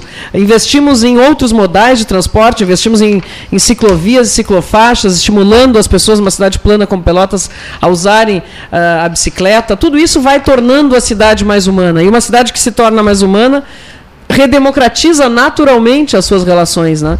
Uh, e sem contar, obviamente, com os projetos, os tantos projetos sociais que nós temos voltados né, para algumas minorias. Por exemplo, eu tenho muito orgulho de ter sido a coordenadora de um projeto que trouxe, que, que, que permitiu uh, né, a uma comunidade indígena se assentar em Pelotas. Uh, e os caingangues, uh, né, o Eduardo me passou o bastão e eu tive uma alegria muito grande, foi um, um marco, né, eles estão hoje aí integrados uh, à vida da cidade, com aquela, aquele território que eles ocuparam se desenvolveu muito, ao mesmo tempo nós também investimos nas comunidades quilombolas, criamos um comitê gestor na quilombola, trazendo essas pessoas a participarem, a definirem o, a aplicação dos recursos públicos voltados a eles. Uh, nós fizemos a, a, a, regularização fundiária, que também leva dignidade a famílias mais vulneráveis. Uh, nós uh, investimos nas escolas, como eu já disse, de educação infantil, criando um outro ambiente, uma outra estrutura capazes também de promover né, o desenvolvimento das crianças, o desenvolvimento pedagógico. Estou falando de coisas das mais variadas, sim, sim, sim. porque a pergunta né, é, é, ampla, porque é justamente isso. É uma cidade que olha para os seus filhos, né, para a diversidade dos seus filhos e, e aposta né, e, e, investe naqueles mais vulneráveis, naqueles que mais precisam de governo, naqueles que mais precisam de cuidados, sem contar nas, sem contar nas políticas públicas de segurança, uh, de prevenção à violência, que deram oportunidade a jovens de periferia, que cuidam de crianças, re, reforçam os laços de crianças, de famílias também vulneráveis, uh, e com isso vão criando um novo futuro, né? uma, uma, uma cidade capaz, que seja capaz de oferecer mais felicidade para as pessoas, onde as pessoas possam ser capazes de ser mais felizes e de se realizarem. Esse é, um, é, o, é o nosso projeto. E isso investindo na cidade e investindo nas pessoas. Obrigado. Pois é, agora o patamar aqui é outro, vou ter que dizer, ninguém está vendo. Mas eu nunca fui num programa de rádio em que serviram camarão. É outro patamar, né? É, isso É aqui é só em eleições, se é só em eleições, eu vou me candidatar sempre a partir de agora. né? Ah, não, isso aqui mudou tudo agora. Uma delícia. É muito bom mesmo. Mas assim, ó, respondendo a A pergunta. pergunta é um pouquinho diferente, Jorge. Vamos ver. Na sua visão, de que forma um prefeito deve tratar o direito de propriedade, hoje tão ligado à arrecadação tributária e ao controle e planejamento urbano? Senhor candidato Ivan Duarte. Eu tenho o Carlos Alberto Mascarenhas Shield, um advogado grande amigo meu, colega de UFIPEL. Temos uma mania desde os anos 70, qual seja, Nome tem que ser completo, seu Cleiton, diz o Shield. Nome tem que ser completo. E a gente treinava assim, ó. Joaquim Pedro Pereira das Neves Hernandorena. Tá? Olha aqui, ó.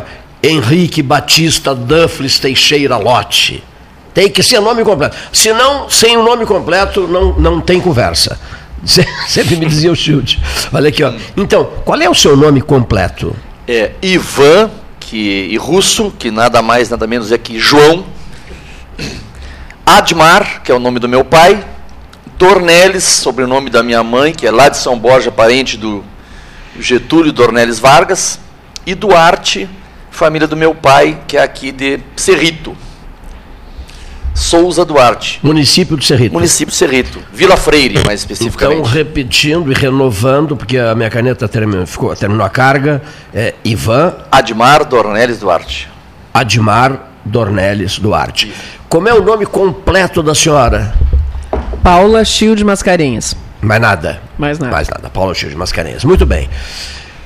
Agora, o senhor responderá a É, pergunta. eu quero, eu quero falar um pouquinho sobre essa questão da dos direitos humanos, assim, né? Na verdade, a gente vive num mundo ainda, né, é, desgraçadamente, que é muito racista, machista, né? E é um mundo onde é, alguns ainda vivem um apartheid absurdo, né?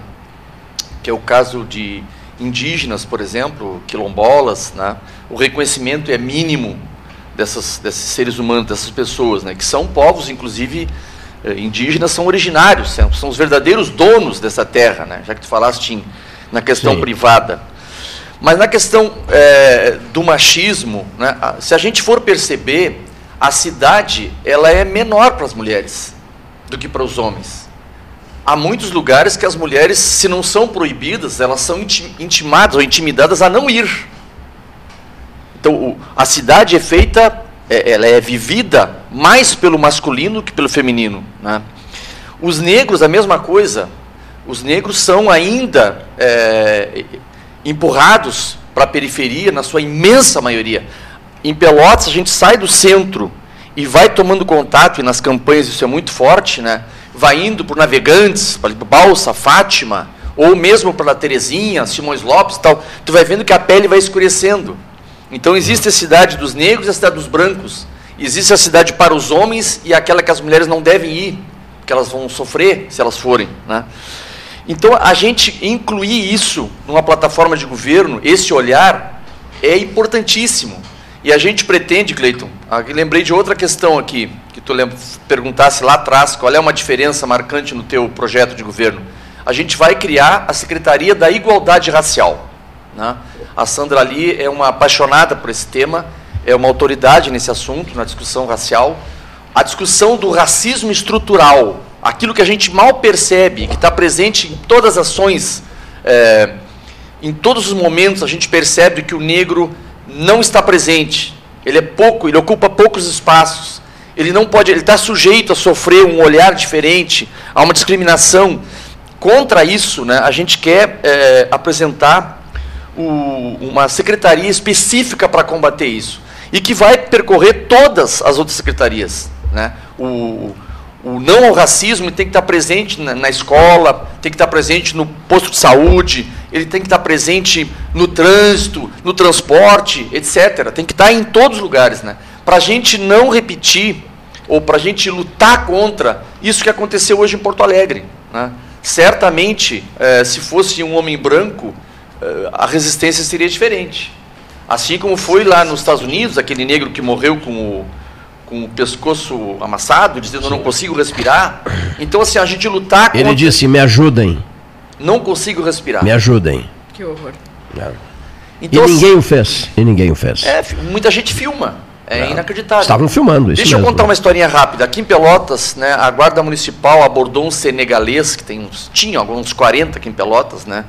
E ali no calçadão, né? E, e ele estava certamente numa posição ali que não agradou, sei lá, lojistas, pessoas e tal. E aí, três guardas municipais cercaram o senegalês e um ficou jogando aquele o choque elétrico à distância, assim, até uma hora que ele reagiu. Por incrível que pareça, teve, teve gente que acusou o senegalês de reagir. Então, a, a- visão do, do branco e do, do negro, né, respondendo a tua pergunta, ela tem que ser muito trabalhada, muito. Nós temos que sair desse 200 anos de atraso. Temos que sair disso. Né? Temos que eh, encontrar uma condição de direitos humanos, são direitos para humanos, não são para alguns humanos. É isso. Bom, eu devo registrar aqui que a Zincagem Cromar, a Ótica Cristal, os postos Paulo Moreira, o fri- o frigorífico Castro, a, a Nissul, a Renault Nissul, o de Lojas, os Biscoitos Zezé, a Ecosul, Max Materiais Elétricos, Max Michels, Sleep Comfort, Marcelo Antunes Rax, Panemil, Jorge Almeida, Aquarela Tintas, Frigorífico Tesmer, Centro das Indústrias de Pelotas, são marcas que vêm assegurando a realização de uma grande cobertura eleitoral em primeiro e em segundo turnos. 16 perguntas ficaram aqui registradas na- na- no meu celular, no celular do 13 horas, que não serão encaminhadas aos senhores candidatos agora, mas posteriormente, por conta do horário 14 horas 28 minutos, hora oficial Ótica Cristal. Por que, que eu estou apressando o encerramento? Porque o candidato Ivan tinha sido muito claro, né? Ele tem um compromisso imediato, né? depois das 14h30. A prefeita Paula, a agenda dela também é uma agenda complicadíssima. A candidata Paula Show de Mascarenhas. Então vocês terão Dois minutos, pode ser? Dois minutos para as despedidas. E as per... quantas perguntas que não foram, não foram encaminhadas, nós vamos providenciar no sentido de que as mesmas cheguem até vocês e vocês poderão responder por telefone, numa conversa conosco aqui. Eu acho que ficaria simpático. De repente, ou na segunda, ou na terça, ou na quarta, durante toda a semana que vem. Quinta será o debate dos vices. Primeiras damas, é isso ou não? Primeiras damas? Agora é o. Agora é o Ivan. Olha aqui, ó. Olha aqui. Agora é a sua vez, senhor Tá Ivan bem, Duarte. tá. Eh, a gente, no excesso de gentileza, que poderia cometer algum problema político aqui na campanha. excesso de cavalheirismo.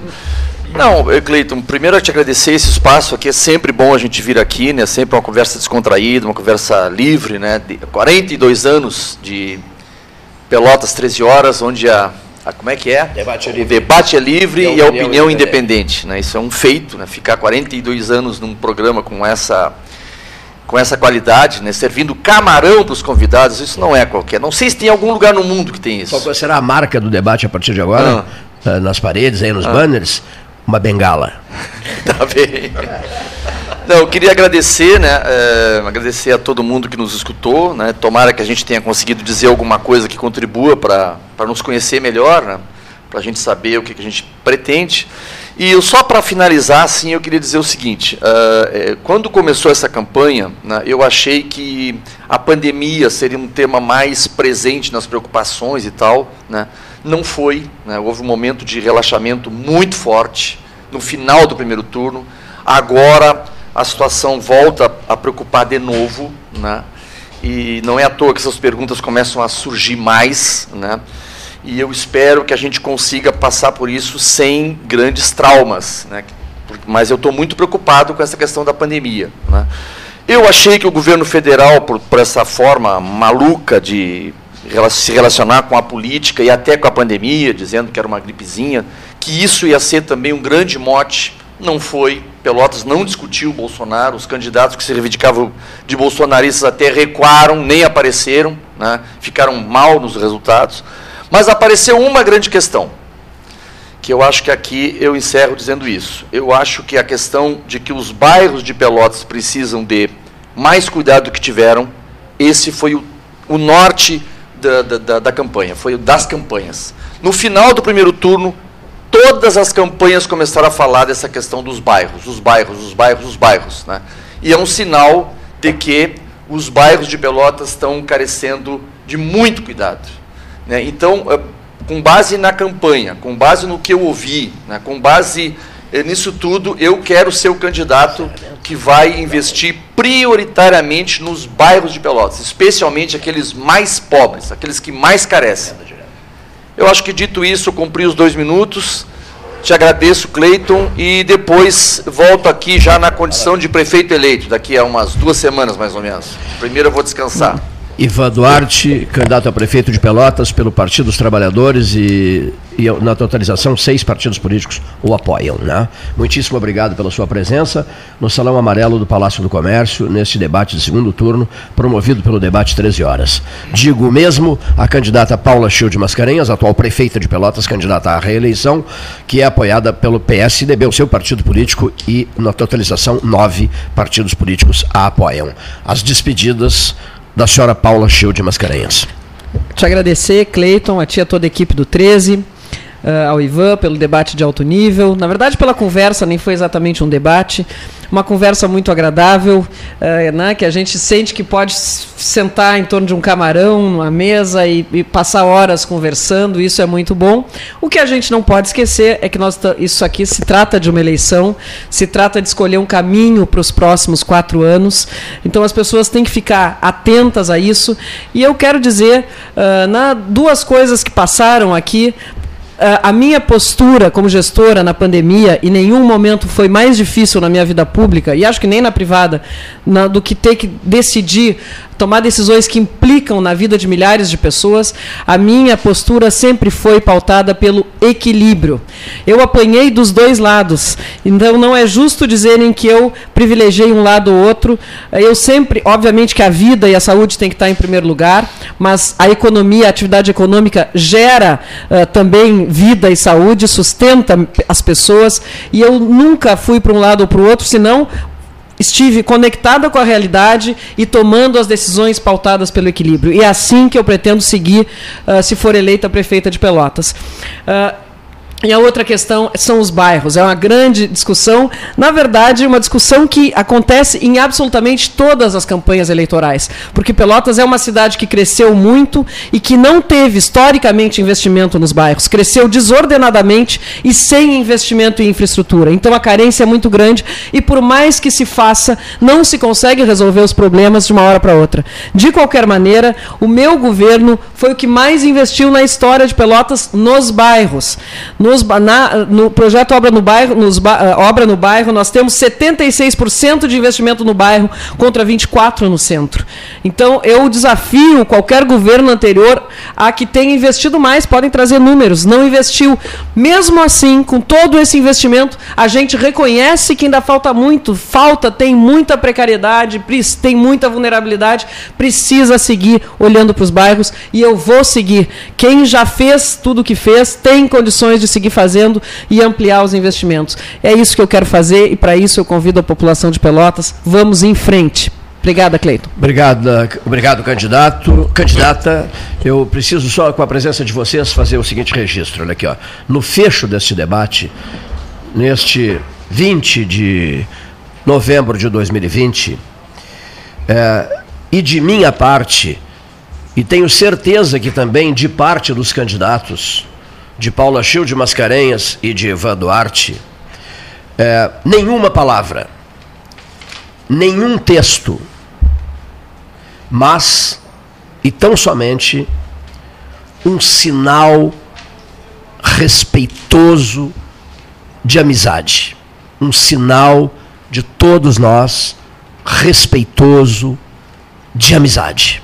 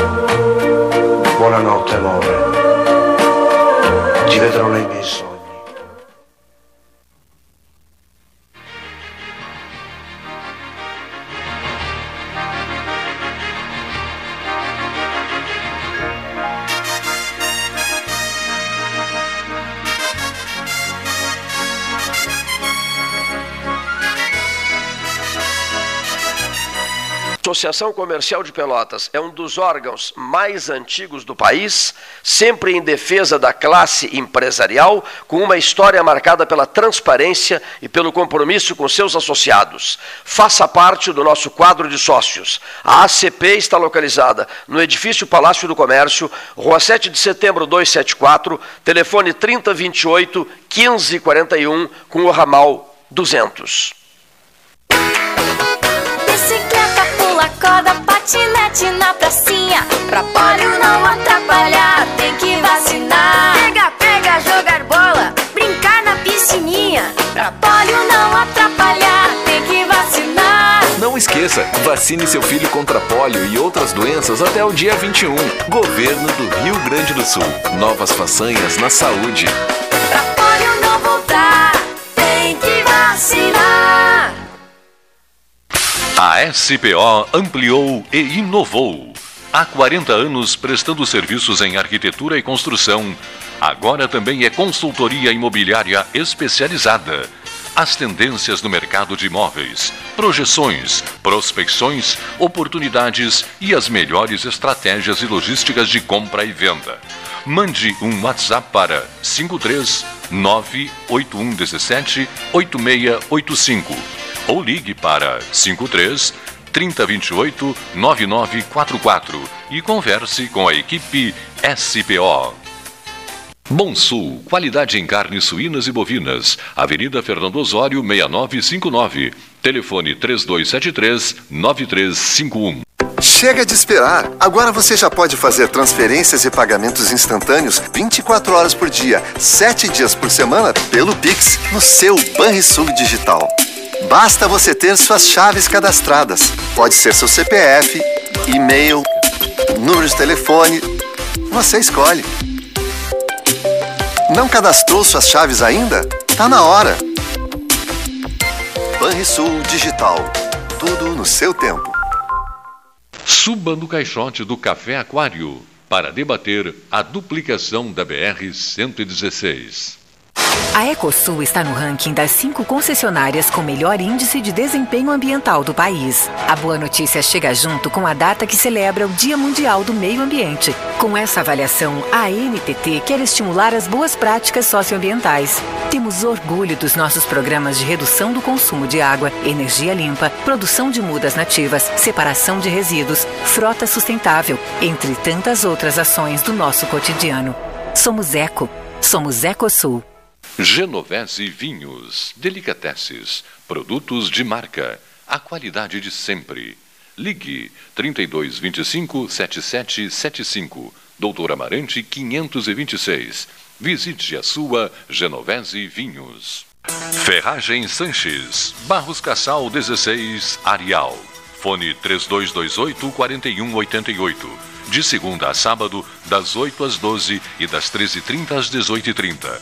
Material hidráulico, material elétrico, tintas, vernizes, tinners, máquinas serra mármore, furadeiras, cimento cola e ferragem em geral. Ferragem Sanches, Barros Cassal 16, Arial. Ótica Cristal, crediário, cartão ou cheque, a vitrine do calçadão da Andrade Neves. Panemio, alimentos saudáveis e conveniências. Osório, esquina Rafael Pinto Bandeira. Teleentrega 3225-2577. O governo do estado e a Defesa Civil já estão atuando junto à comunidade no enfrentamento da estiagem 2020. Por isso, estamos tomando medidas e alertando as prefeituras. Faça a sua parte. Não desperdice água lavando carros e calçadas. Não polua nossos rios, riachos e arroios. Poupe água sempre que possível e informe-se sobre os planos de contingência da sua cidade.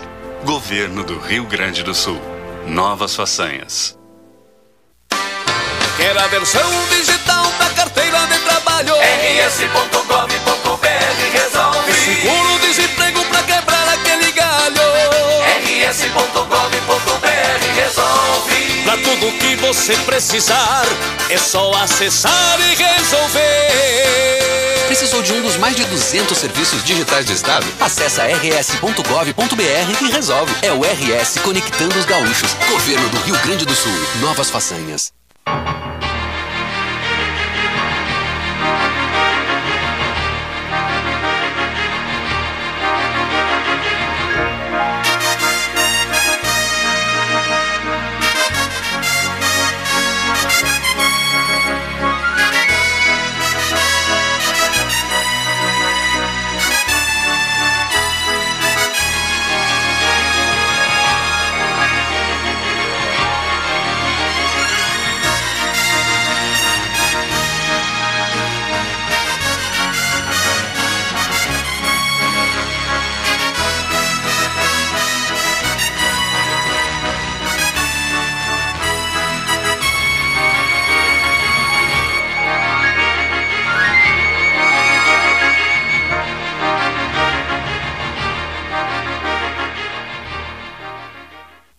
Senhores, o Paulo Costa, professor Paulo Costa, grande amigo nosso, amigo da casa, amigo de uma vida inteira. O Paulinho Costa é, é, expressou aos candidatos em segundo turno é, sinais de satisfação pessoal dele, não, não de ninguém, de uma outra pessoa, de partido político, nada disso. Dele, dele como, como professor do IFSUL como ouvinte do 13 Horas e como nosso amigo aqui da Casa 13 Horas.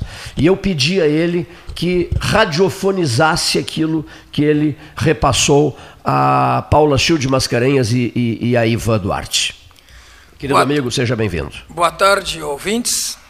É, professor Paulo Costa, do IFSUL, ainda na ativa, há 43 anos, tenho 66 anos.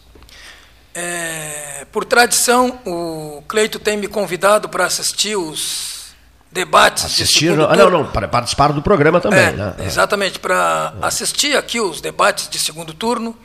E participar de longa do 13. Data, e de longa data. E participar do 13 excepcionalmente. E o último debate que eu assisti aqui de segundo turno foi entre o candidato Marrone e o candidato Fetter. Eu confesso para vocês que foi uma das coisas mais horrorosas que eu já vi na minha vida. É, um dos candidatos tentava desestabilizar o outro, fazendo cara feia, gestos, e nos intervalos então era um bate-boca lamentável. E hoje eu assisti aqui um debate de altíssimo nível Graças a Deus, Pelotas atinge um alto nível na, no entendimento da política. A prefeita Paula e o vereador Ivan Duarte fizeram um debate, assim, uma conversa maravilhosa, de alto nível, muito respeito entre ambos, e é isso que Pelotas precisa, é isso que o Brasil precisa. Uma conversa entre duas pessoas que pensam diferente, entendem as coisas diferente, mas se respeitam. Eu estou com a alma lavada. Eu agora tiro aquela impressão horrorosa que eu tive há tempos atrás e vou ficar com essa imagem desse segundo turno entre Paula e Ivan. Qualquer um dos dois estão habilitados a, a ganhar e com certeza Pelotas vai ter uma prefeita ou um prefeito de alto nível. E outra coisa que hoje ocorreu aqui, nós simplesmente eh, eliminamos o cronômetro. Né? Tu achaste bem, né? Muito bem. A muito eliminação bom. do cronômetro. É, ficou uma coisa muito formal, fugimos, informal, fugimos, fugimos maravilhosa. Eh, com, com o pleno acordo dos candidatos, eliminamos aquela etapa chamada. Eh, onde é que está a anotação aqui que eu estou fugindo? Está aqui a anotação Segundo bloco, 30 minutos, perguntas de candidatos, sorteio para quem pergunta primeiro, perguntas de um minuto, respostas de três minutos, réplica de dois minutos, réplica de um minuto, isso tudo foi para a lata do lixo. Isso tudo aqui foi para a lata do lixo, Paulinho Costa. Ou seja, vamos, eles confiam em mim? Os dois disseram, confiamos cegamente em ti. O que me honra profundamente. Confiamos cegamente em ti. Pode, pode botar no lixo esse, esse, até me desculpem as assessorias, que houve, houve duas reuniões grandes com as assessorias no sentido de elaborarmos todas as regras, respeitar essas regras e tal. Mas não, os dois candidatos disseram assim: pode descontrair. Nós queremos que seja radiofonizado o velho 13 horas de sempre. Nunca se sabe o que vai acontecer, qual é a pergunta que vem, se ruim, se, se, se, se desagradável, se positivo, se favorável, se contrária, enfim. Mas é o 13, é o 13 acontecendo ao vivo. É, eu hoje, por exemplo, me confesso despreparado para fazer rádio. Despreparado, porque eu passei a noite inteira em claro, escrevendo, escrevendo e escrevendo, recuperando passagens, etc. e tal. Eu deveria estar às 14h30 no cemitério ecumênico São Francisco de Paula, para me despedir do Sérgio Cabral. Mas uma frase forte foi colocada diante de mim com, a, com, a, com um aviso: a frase é tua. A frase é tua e é a frase que tu mais pronunciaste ao longo dos últimos 42 anos. Qual é a frase? É esta: cumpre com o teu dever, aconteça o que acontecer. O que foi que aconteceu? nós perdemos o Sérgio Cabral. E isso não estava, e mesmo diante de uma cirurgia, não estava programado, não estava nem previsto. Porque a tendência de que a cirurgia fosse tranquila, era a colocação de três pontos de safena. Ele sabia, ele, ele programava uh, já. Cleiton, em 30 dias temos que nos reunir, vamos fazer tal evento e tal, e parceria, nós iríamos fazer um grande evento. O livro dele está pronto. Ele queria que eu escrevesse um texto para o livro dele, para uma das apresentações do livro dele. Estava tudo bem, obrigado. Ontem eu recebi mensagens dele, recebi sinais, recebi. As, como é que se chama essas postagenzinhas, esses desenhozinhos? Alguns desenhos né, que fortaleciam a amizade, né?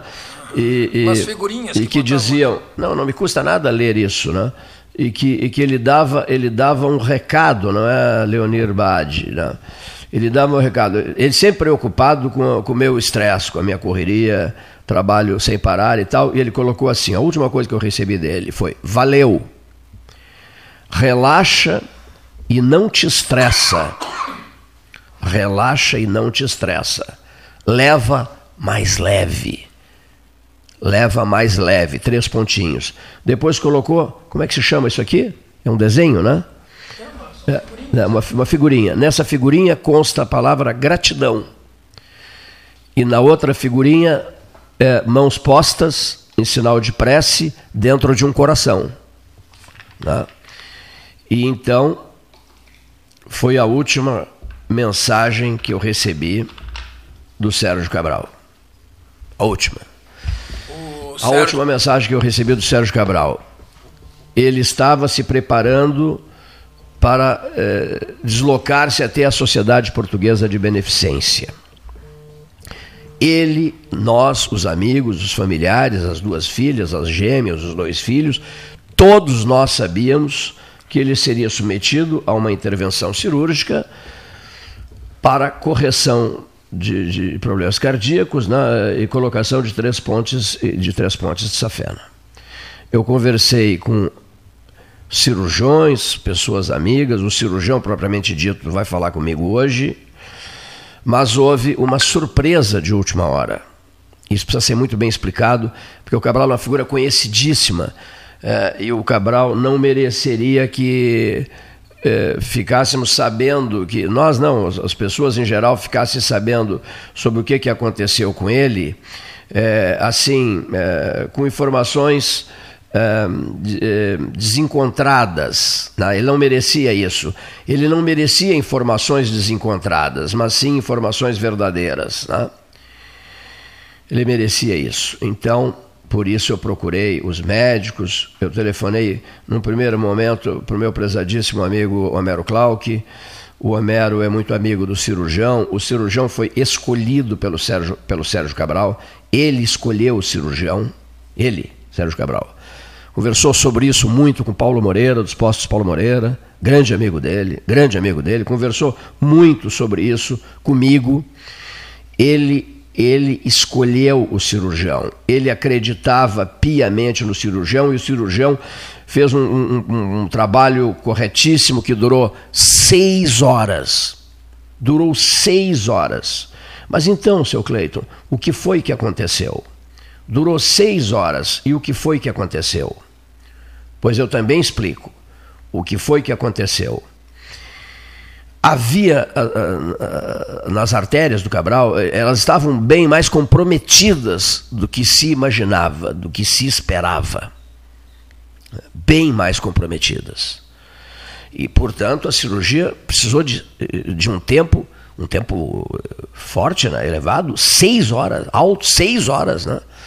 Feito esse procedimento cirúrgico de seis horas, ele foi levado para a CTI, da Sociedade Portuguesa de Beneficência, onde as coisas começaram bem. Tanto que se dizia lá na, na CTI, não, ele está bem. Ele está bem, está tudo bem.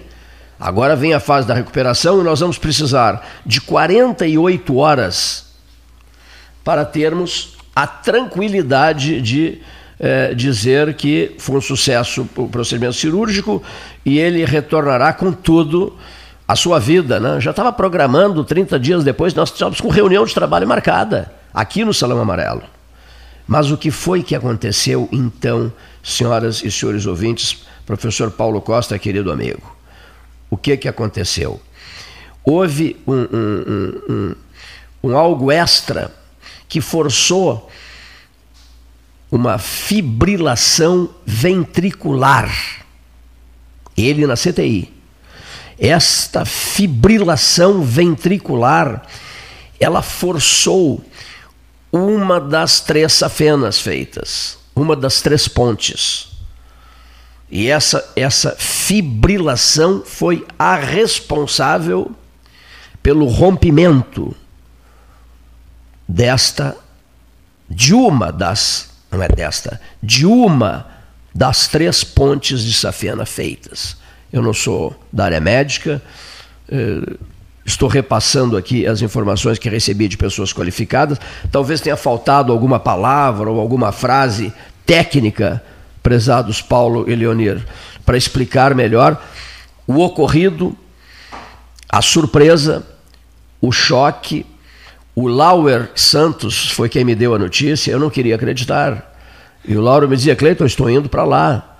É fato. Cabral faleceu. Eu digo, não, não pode ser, Lauer. O, eu estou acompanhando o procedimento todo, já sei que foi concluído, que foi bem, que durou seis horas, porque eu comecei a receber mensagens desde 13 e meia da tarde enviadas pelo Homero Clark. Me disse, eu fico de plantão, nós somos muito amigos, e ele era muito amigo do Cabral. Eu fico de plantão, Cleiton, te repassando as informações, e passei a receber informações durante a tarde. A cirurgia começou às 15h30. Né? Durou seis horas. Então, na noite, depois desse fato ocorrido na CTI, vem a postagem do, do professor Lauer Santos, e eu não queria acreditar nisso. Não, Cleiton, eu estou indo para lá, é fato, o Sérgio faleceu.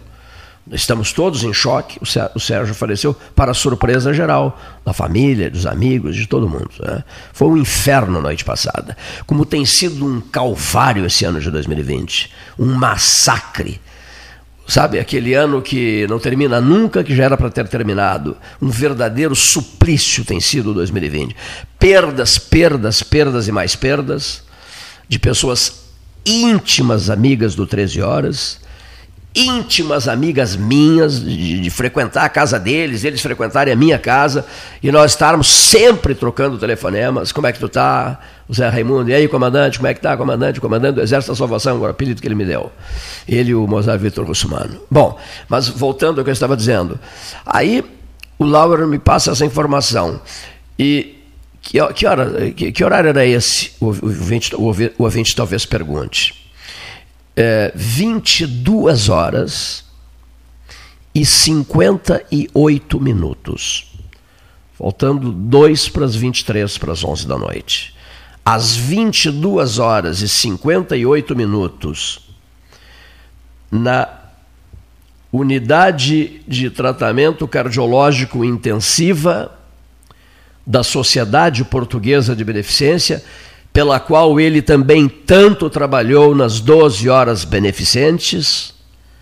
Esse mesmo Cabral que trabalhou muito também nas 12 horas científicas deste ano. Amigo de uma vida inteira, companheiro de jornadas nacionais e internacionais, papos diários, telefonemas diários, troca diária de mensagens. Esse camarada aceso, de bem com a vida, voltado para os esportes, perdidamente apaixonado pelos esportes, sempre descobrindo talentos, promovendo talentos do esporte, homenageando talentos do esporte na sua célebre festa de fim de ano no Centro Português. Às 22 horas e 58 minutos do dia 19 de de novembro de 2020, exatos 13 dias depois da fala dele ao 13, homenageando o 13 pelos 42 anos do 13, exatos 13 dias depois, sai de cena. Nascido que foi no dia 1 de setembro do ano de 1958. 1 de setembro de 1958. Tá? O Cabral se foi ontem à noite, às 22h58, com 61 anos de idade. Ele foi sepultado há meia hora atrás, às 14 horas e 30 minutos, no cemitério ecumênico São Francisco de Paula, no bairro Fragata. E eu me nego a acreditar que isso seja verdade. Um dos nossos colaboradores e grande, e, grande amigo da casa, Bruno Marcili, vai prestar uma homenagem ao Sérgio Cabral agora. Boa tarde, Cleiton. Boa tarde aos amigos da mesa, do Pelotas 13 Horas, aos ouvintes da Rádio Universidade. É sempre uma satisfação conversar com todos vocês, embora hoje o assunto seja lamentável, triste e nos coloque num pesar imenso. O passamento do Sérgio Cabral, nosso colega, nosso amigo, realmente nos pegou de surpresa na noite de ontem. Cleiton, quando você me enviou aquela mensagem às 11 horas e 8 minutos, eu tive algumas memórias muito fortes, porque é impossível eu falar de mim, Bruno Marcili, sem lembrar de Sérgio Cabral, porque o Cabral foi meu colega e meu parceiro e meu amigo no início da minha trajetória profissional. Eu comecei em 2011 ainda na TV UCPEL, na Universidade Católica de Pelotas, dentro do curso de jornalismo. Naquela época, no projeto intitulado Toque Esportivo, com a supervisão do Edson Luiz, outro grande amigo e parceiro. E naquela época a gente tinha um sonho, ser alguém para o esporte da cidade, comentar o esporte da cidade, reportar o esporte da cidade. Nada passava de um sonho. Eu tinha acesso a um projeto onde era bolsista e nada mais. E já era muito, porque a gente tinha um contato direto, o projeto era muito bom e a gente vivenciava isso de muito perto, conversava com os jornalistas experientes, na, tinha esse, esse início, essa trajetória impulsionada. E lá naquele início, me lembro do, do auxílio de praticamente todos os, os jornalistas, os repórteres, os radialistas que já estavam dentro desse cenário há muitos anos, há muito tempo, e sempre fui muito bem recebido por todos eles, principalmente também por Sérgio Cabral, que em 2012 abriu as portas do Diário Popular para mim, no final de 2012, início de 2013. É, ele foi um chefe de redação na editoria de esportes e naquela oportunidade eu pude ter as primeiras experiências profissionais antes mesmo de ser e estar formado criança esse lado jovial ele nunca perdeu isso e por mais que fosse muito experiente e já tivesse alcançado uma vitória na carreira, na vida, o Cabral nunca montou em cima disso. E através do multisport né, e de tantas atitudes, ele presenteou a todos nós. Eu tenho aqui com muita alegria, vou guardar para isso da metáfora popular, depois grande ganharam o mundo, ganharam o país dentro do jornalismo. Então, Cleiton, meu profundo respeito a Sérgio Cabral e meus lamentáveis pesares para a família. Lamentavelmente perdemos um amigo, perdemos uma referência e eu fico com o título da coluna dele no Diário Popular, coluna que ele escrevia: Bola para frente. Não há o que fazer nesse momento. Eu tenho certeza que ele ficaria feliz se todos realmente né, forem bola para frente e lembrarem dele com carinho. Forte abraço, Cleiton.